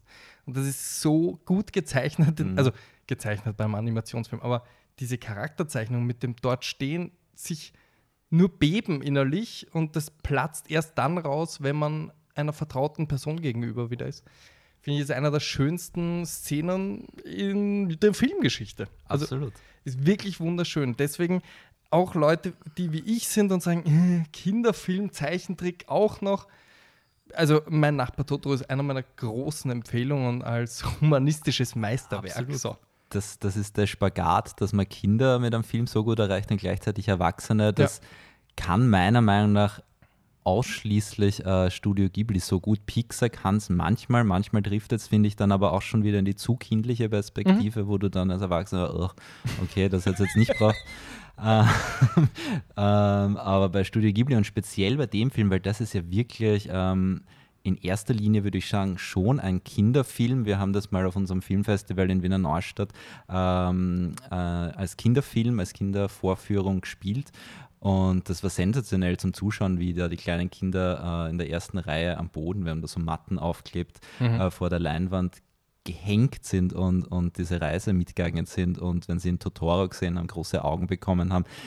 Weil Studio Ghibli schafft es auch Monster zu zeichnen, die schon arg sind, aber auch nicht gruselig. Also Mhm. man freut sich irgendwie fast, wenn man die sieht und ist einfach nur erstaunt. Und gleichzeitig funktioniert es dann aber auch für Erwachsene, also dass du fast rärst und dass es einfach eine emotionale, schöne Geschichte ist, die man auch als Erwachsener gern verfolgt. Das ist echt der Spagat. Ähm, Mhm. Ja, großartig. Ja, wir haben immer wieder gesagt, äh, sie sind erfolgreich, diese Filme, aber bei dem kann ich es tatsächlich in Zahlen fassen. Der hat unglaubliche 3,7 Millionen gekostet, hat 30,5, also das zehnfache eingespielt. Mhm. Es gibt fast keine Filme, die das können. Also auch wenn man das jetzt mit äh, Inflation hin oder her rechnet, ein enormer Erfolg. Und eben bis heute, also wenn die nie wieder Filme machen, wenn sie täglich, äh, jährlich ihre Merchandise-Grenze raushauen, sie Ja. können trotzdem bis an den Rest ihres Lebens wahrscheinlich nur wegen Totoro leben und überleben. Ähm, witzig ist, und das ist ein bisschen schade, dass wir nicht aufwachsen konnten mit Totoro, weil er ist dort 88 rausgekommen. Weißt du, wann es hier einen Start gab? Keine Ahnung. Ich weiß, dass ich ihn sehr, sehr spät gesehen habe, aber Du hattest doch keine andere Ja. Chance.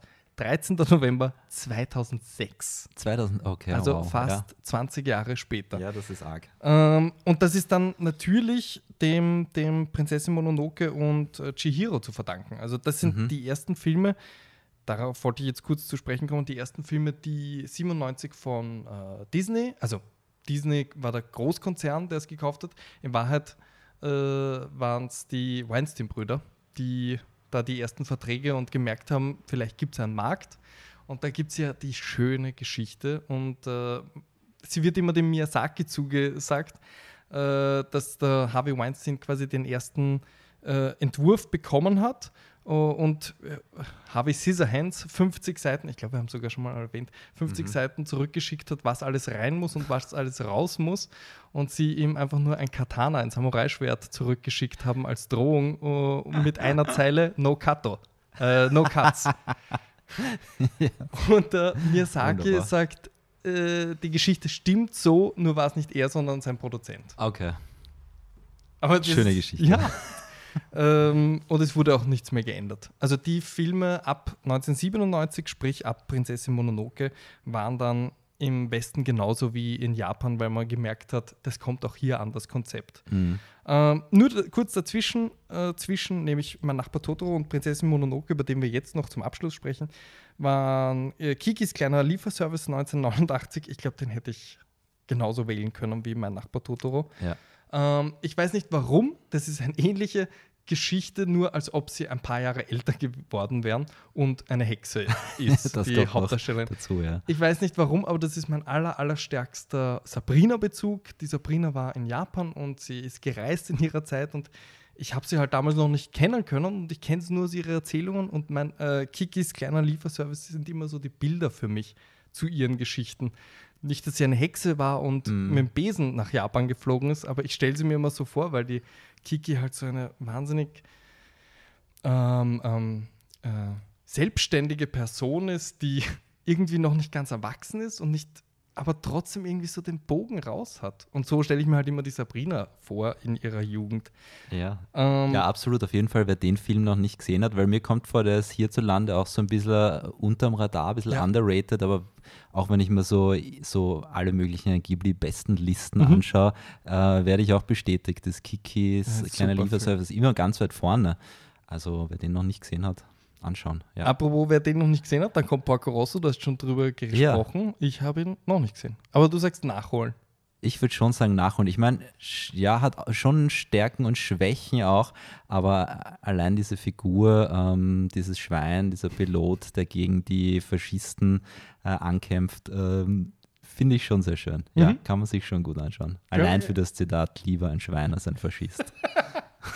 Ja, und dann hat er den, also bis heute brutalsten, ich meine, ich sage nicht, dass das das Einzige ist, was ihn auszeichnet, aber das ist eindeutig der brutalste Animationsfilm, den ich je gesehen habe, nämlich Prinzessin Mononoke. Äh, darf, ich, darf ich den Meister der Zusammenfassung wieder bitten oder, oder fällt es da ja, schwieriger? nein, ich kann schon probieren. Ich habe den auch vor kurzem dann. das ist nämlich ich der ja Film, den gesagt- Sabrina ausgewählt hätte. Den hat die Sabrina, ja super, den hätte ich auch fast ausgewählt, aber ich habe Mhm. gedacht, den wird sicher wer von euch auswählen. Ich weiß nicht, ob es nicht mein Lieblings, ähm, es war eben der erste Film, den ich gesehen habe, nur beim ersten Mal habe ich noch nicht ganz ähm, zu der Art, zu der Geschichte hingefunden, aber ich habe mir jetzt dann letztes Jahr eben noch einmal angeschaut und dazwischen habe ich ihn, glaube ich, auch einmal gesehen. Mhm. Also eher einer der Filme, die ich am öftesten gesehen habe. Und ich mag den sehr, sehr gern. Also wahrscheinlich auch wegen seiner Brutalität, aber auch die ganze Geschichte. Ich glaube, der Faktor Umwelt und Umweltschutz und Mensch gegen Natur und Mensch gegen Tiere ist, glaube ich, in dem Film am allerstärksten ausgeprägt. Äh, ist, glaube ich, der härteste Kampf. Und das ist eben auch so ein Film, also der funktioniert für mich von Anfang bis Ende Mhm. super gut. Bei anderen Ghibli-Filmen ist es so, dass man erste Hälfte dann mehr zusagt und in der zweiten verheddert sich es dann ein bisschen so in der Fantasy. Aber ich finde Prinzessin Mononoke von Anfang bis Ende äh, echt ein arger Film mit großer Message. Du hast mich eigentlich gefragt, worum geht's? Es geht, ähm, es startet nicht mit Prinzessin Mononoke tatsächlich. Der, Hau die, der Hauptcharakter ist ein junger Prinz, dessen Name mir jetzt nicht einfällt, aber ist ja auch egal. Der wird von einem Dämon angegriffen, äh, der ist dann in ihm, ich glaube in seinem Arm anfänglich.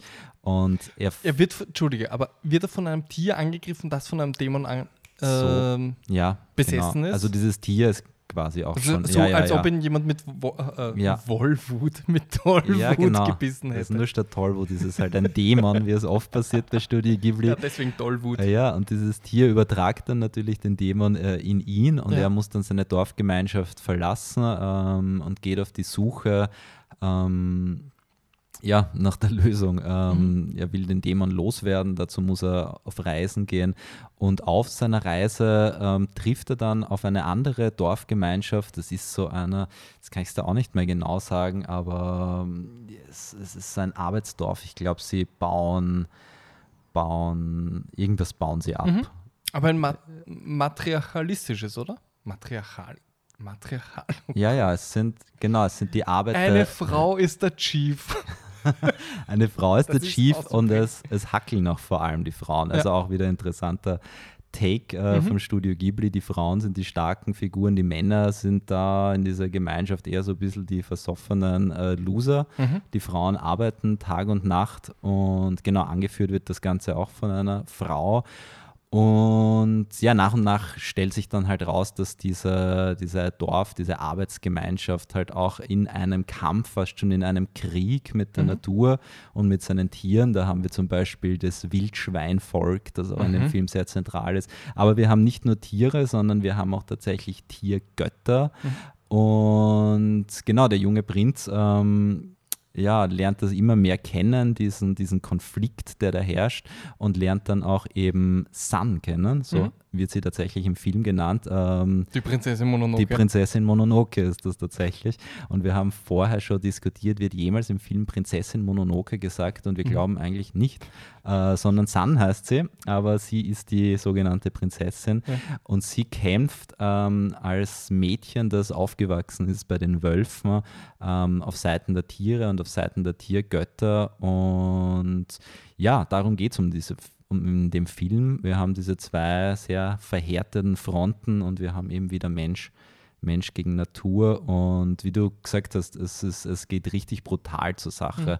Es gibt dann auch den Aufstand der Wildschweine, die dann einmal ähm, ja, sich vernetzen und, und losgehen auf dieses Dorf. Und es gibt auf beiden Seiten ja verheerende, verheerende Ausmaße an, an, an Leid. Mhm. Ja, so die Zusammenfassung Das stimmt. einigermaßen. Aber dieses, ähm, dieser Virus oder wie auch immer, oder der Dämon, der halt von ihm ähm, Besitz ergreift, nämlich nur auf seinem Arm, Ja, genau. äh, ich glaube, man sagt ihm sehr schnell, äh, oder man prophezeit ihm sehr schnell, das, das wird ein Untergang sein. Äh, also du wirst bald dran sterben. Ich glaube, deswegen verlässt er auch alle, weil er äh, also in die Welt reinziehen muss. Erstens, um zu schauen, gibt es vielleicht doch äh, eine Heilung. Und zweitens, ich mag mich nicht unbedingt schuldig zeigen, dass vielleicht wer angesteckt wird. Aber sie verleiht ihm auch unglaublich, unglaubliche Kraft. Also er kann auf einmal mit einem Bogen, ich weiß nicht, drei Leute auf einmal erschießen. Ja, Und die Bogen fliegen auf einmal ums Eck. und es ist unglaublich. Aber ich weiß nicht, viele, viele sehen halt diese, diese Ghibli-Filme, gerade den und Nausicaa als ultimativen Corona-Film quasi. Als corona Also nicht, dass sie, äh, dass, dass Prinzessin Mononoke zu Hause bleiben muss und nur mehr Netflix schaut. aber, aber dieses, dieses, jetzt wird es gefährlich, weil ich meine, das klingt natürlich immer sehr schnell, äh, sehr, sehr ähm, religiös, aber dieses, äh, diese Bestrafung, weißt du, diese, ein Mhm. Virus als Bestrafung dafür, dass du quasi äh, nicht auf deine Umwelt, nämlich auf deine direkte Umwelt und auf die Umwelt geachtet hast. Ich meine, Ja. gab es ja genug. Also ich würde das jetzt nicht einmal nur in die Verschwörungstheorie-Ecke geben, aber ich glaube, deswegen hat man das Gefühl, diese Filme sind irgendwie eine, eine witzige, Met ein witziges über, das ist das falsche Wort, aber, aber eine, äh, eine Metapher Ja. auch. Ohne dass ich jetzt sage, ja, das ist so. Also ich, ich wollte nur den Ansatz auch äh, erwähnt haben, dass das äh, durchaus manche so sehen. Ja, auf jeden Fall. Also es sind auf jeden Fall zwei Filme ähm, mit extremen umweltaktivistischen Habitus. Das auf jeden Fall.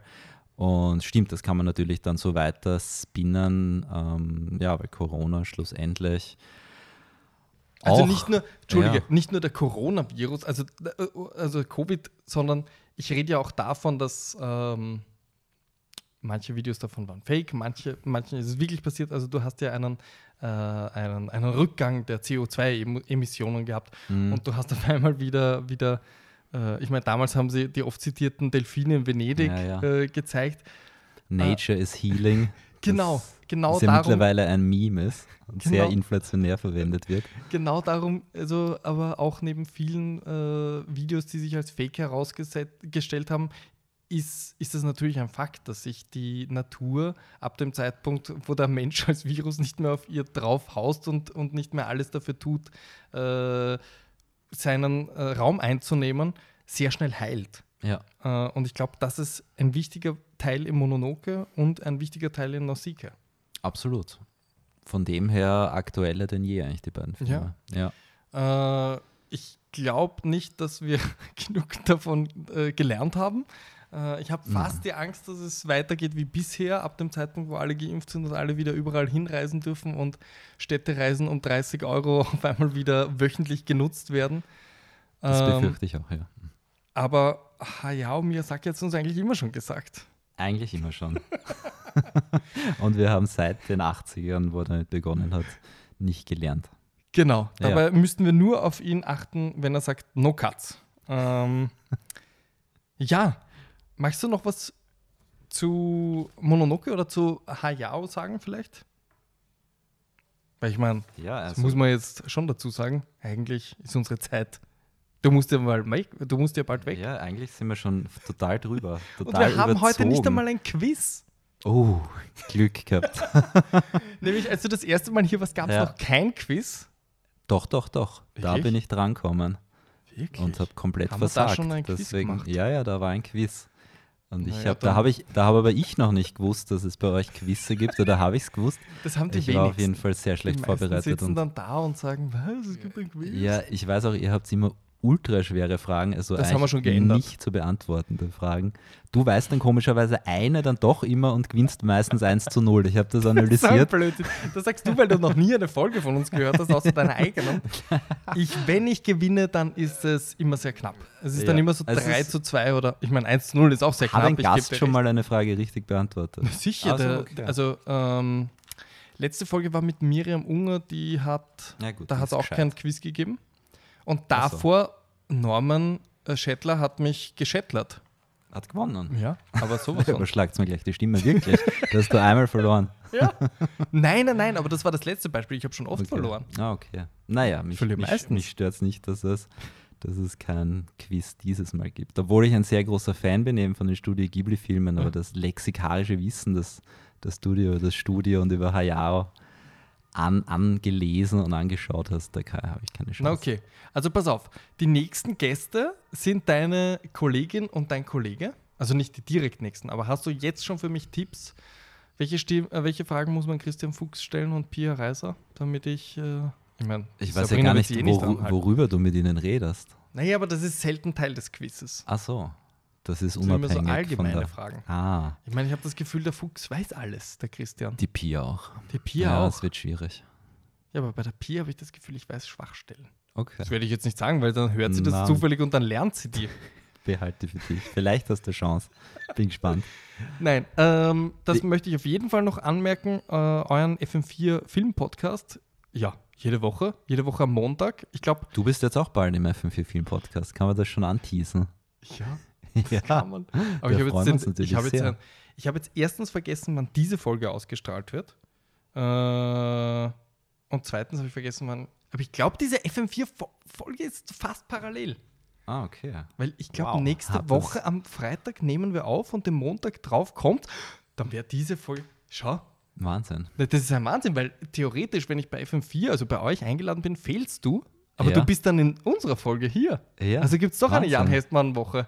Herrlich. Ich werde auf jeden Fall für diesen Podcast mehr Werbung machen, weil im anderen bin ich ja nicht. Ja, das hoffe ich Ja. auch. weißt du, worauf ich mich am meisten freue? Auf das Treppenfoto.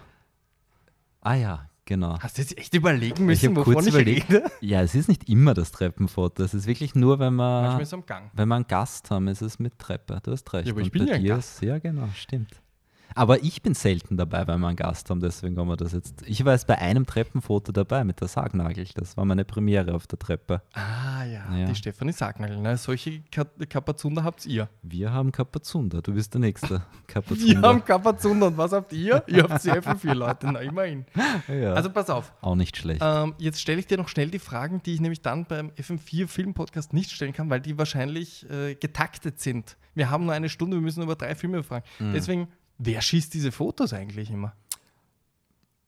Wer gerade da ist. Wirklich? Ja, also wenn der wirklich. Armin Wolf vorbeigeht, sagt Äh, Ja, Armin, Armin, Wolf, bitte. kommst kurz bitte. Es ist wirklich so. Wir haben, keinen, wir haben keinen Fotografen, wir haben auch keine Fotowand. Wir müssen immer improvisieren. Lange Zeit war ja komplette Baustelle bei uns oben. Da sind wir dann einfach vor diesen Baustellenvorhängen Ja. gestanden. Hat auch cool ausgeschaut. Aber na, das macht wirklich immer, wer gerade da ist. Hans Bürger, der Ja. sagt dann, Zum Beispiel. soll ich einen Filter gleich draufgeben? Podcast, caught me like, Hashtag. Genau, circa, circa so kann man sich das vorstellen, ja. Okay, Hans Bürger, der Hayao Miyazaki des ORF. Jan, wir frühstücken jetzt weiter. Ich habe mich wie immer wahnsinnig gefreut, dass du hier bist. Das war echt cool, Ähm, ja. Bin schon gespannt, Ich was das auch. nächste Mal ist. Du bist auf dem besten Weg, äh, äh, äh, irgendwann mal im Five Timers Club zu sein. Ich meine, nur mehr drei Oh, Folgen, oder? Drei Folgen, das heißt drei Jahre noch circa. Habt ihr schon Gäste gehabt, die schon fünfmal da waren? Oh, jetzt dachte ich, du sagst, habt schon gegessen? ähm, wir Ja, haben, ja. ja. sicher. Die, Fünfmal? die Resi ist, äh, hat ein T-Shirt bekommen nach fünfmal. wow.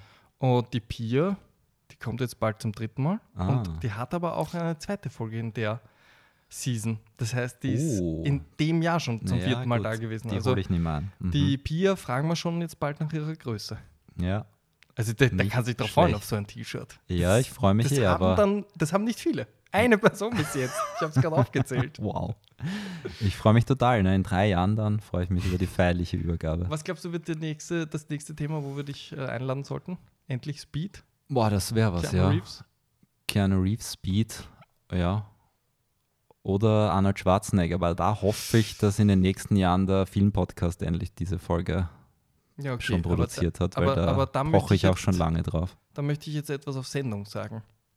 Wenn Arnold Schwarzenegger bei euch nicht zu Gast ist, sondern Thema ist, dann erwarte ich schon eine Einladung. Ah ja, Also das sage ich jetzt. Dann Ja. sagen wir, ja, Ah ja. ja. ich meine, du überlegst jetzt im Kopf, wer ist wichtiger. Klar sind da ein paar wichtig, aber wer kennt sich besser aus? Also das na da nie, glaub ich, kein einziger Gast, eben. aber das heißt, haben wir überhaupt einen Gast? Weil ich bin ja schon der größte Arnold Schwarzenegger-Fan und Ja. ich glaube, der Christian ist dann auf Platz zwei, aber bei der Pia weiß ich es nicht. Vielleicht, vielleicht befürchte, geht sich's sie- aus. Ich befürchte, sie hat auch Ja. eine große Liebe für Arnie. Okay, weißt du was, ich habe dich lang genug aufgehalten. Ich habe mich eh schon bedankt dafür, dass du da warst. Danke dir.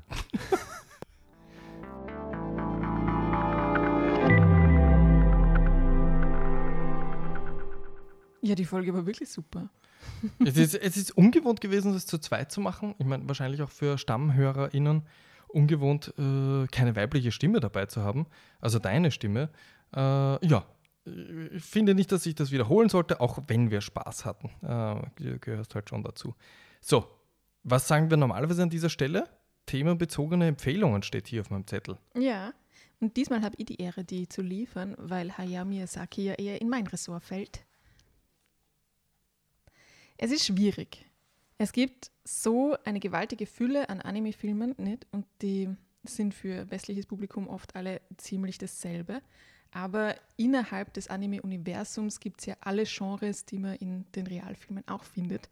Deshalb habe ich hier jetzt nicht die, die, die, die erlesenen, ganz speziellen Picks, sondern ich habe drei Regisseure herausgenommen, die wirklich zu den, zu den bekanntesten und größten Anime-Regisseuren gehören, eben auch wie Hayao Miyazaki. Und deren Werk ein sehr großes Spektrum an verschiedenen ähm, Stilrichtungen umfasst. Der erste ist leider schon verstorben, Satoshi Kon. Er hat ähm, Filme wie Paprika oder Millennium Actress oder Tokyo Godfathers gemacht. Ist nur selber nur 60 Jahre alt geworden, also leider ist das Werk auch ein bisschen überschaubar. Aber die, wenn man sich so Filme anschaut wie Inception von, na, vom Dings. Christopher Nolan. Von Christopher Nolan, wo herumgesprungen wird in dem Kopf, in den Träumen von anderen Personen, dann gibt es dafür natürlich auch Vorbilder und eines davon ist Paprika von Satoshi Kon.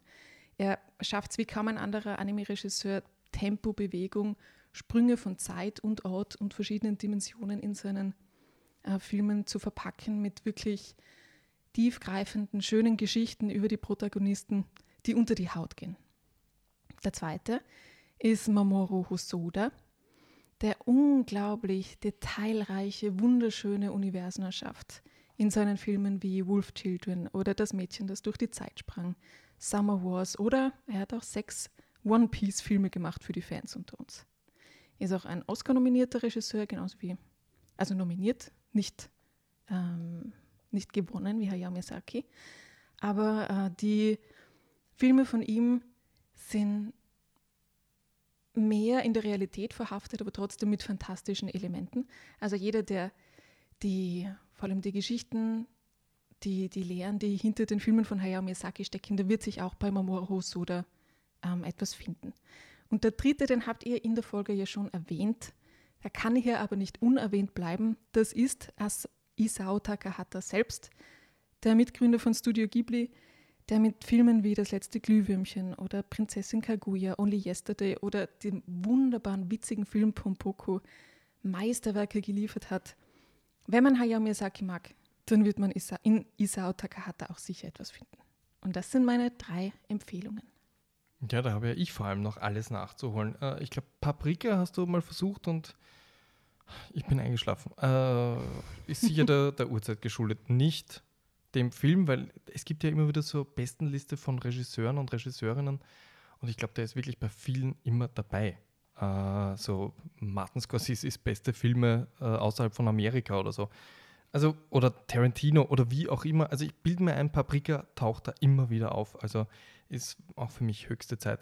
Ja, ähm, wir haben euch schon einmal enttäuscht heute diese Folge, nämlich äh, indem wir kein Filmquiz geliefert haben. Ich meine, ich weiß nicht, wer wirklich enttäuscht war. Äh, Jan schien sehr erleichtert. ähm, das war die erste Enttäuschung. Die zweite Enttäuschung, jetzt müsst ihr hart sein. Wahrscheinlich gehen wir jetzt mal in eine Sommerpause, in eine mehr als verdiente, wie ich meine. Äh, aber ja, es wird leider ein bisschen dauern, bis ihr die nächste Folge von uns hört. Ich hoffe, ihr verzeiht es, aber pff, diese, diese Temperaturen machen es einem nicht leichter. Es ist schwierig zu Hause zu sitzen, das ist wahr. Es ist schwierig zu Hause zu sitzen und noch schwieriger ist es, Leute dazu zu bewegen, in diese äh, Hitzekammer hier von uns zu kommen und dann gerade Sätze rauszubringen. Wir haben damals, als Miriam hier zu Gast war, haben uns schon so gegenseitig so angeschwitzt. Das stimmt, das stimmt, ich kann mich erinnern. Ähm, ja, aber bis dahin, also ich meine, es ist genug Zeit, um alle unsere bisherigen Folgen nachzuhören. Also ich meine, das ist ein eine großartige Gelegenheit eigentlich, um, um, um das Gesamtwerk von Otto und Sabrina und ihren Gästen und ihren Filmern nachzuholen. äh, uns tut ihr natürlich einen Riesengefallen, das sagen wir eh immer wieder, aber es muss auch irgendwann mal ankommen bei euch, äh, wenn ihr uns ähm, Reviews schreibt auf, auf äh, ich glaube, ja, wo auch immer man Reviews schreiben kann. Fünf Sterne überall verteilen, wo man sie verteilen kann. Und das Allerwichtigste, wenn ihr der ein oder anderen Freundin, dem ein oder anderen Freund von uns erzählt und uns äh, quasi weiterempfehlt. Ganz genau. Genau. Äh, bis dahin wünschen wir, glaube ich, allen ja. äh, einen, einen schönen Sommer, außer die paar Feinde, die wir haben. Die sollen schwitzen bis in die Ritzen. Und, das ist ein dummer Spruch, aber ja, das ist jetzt drauf auf Band und wir schneiden es nicht und äh, ja. Genau. Viel Spaß im Freien.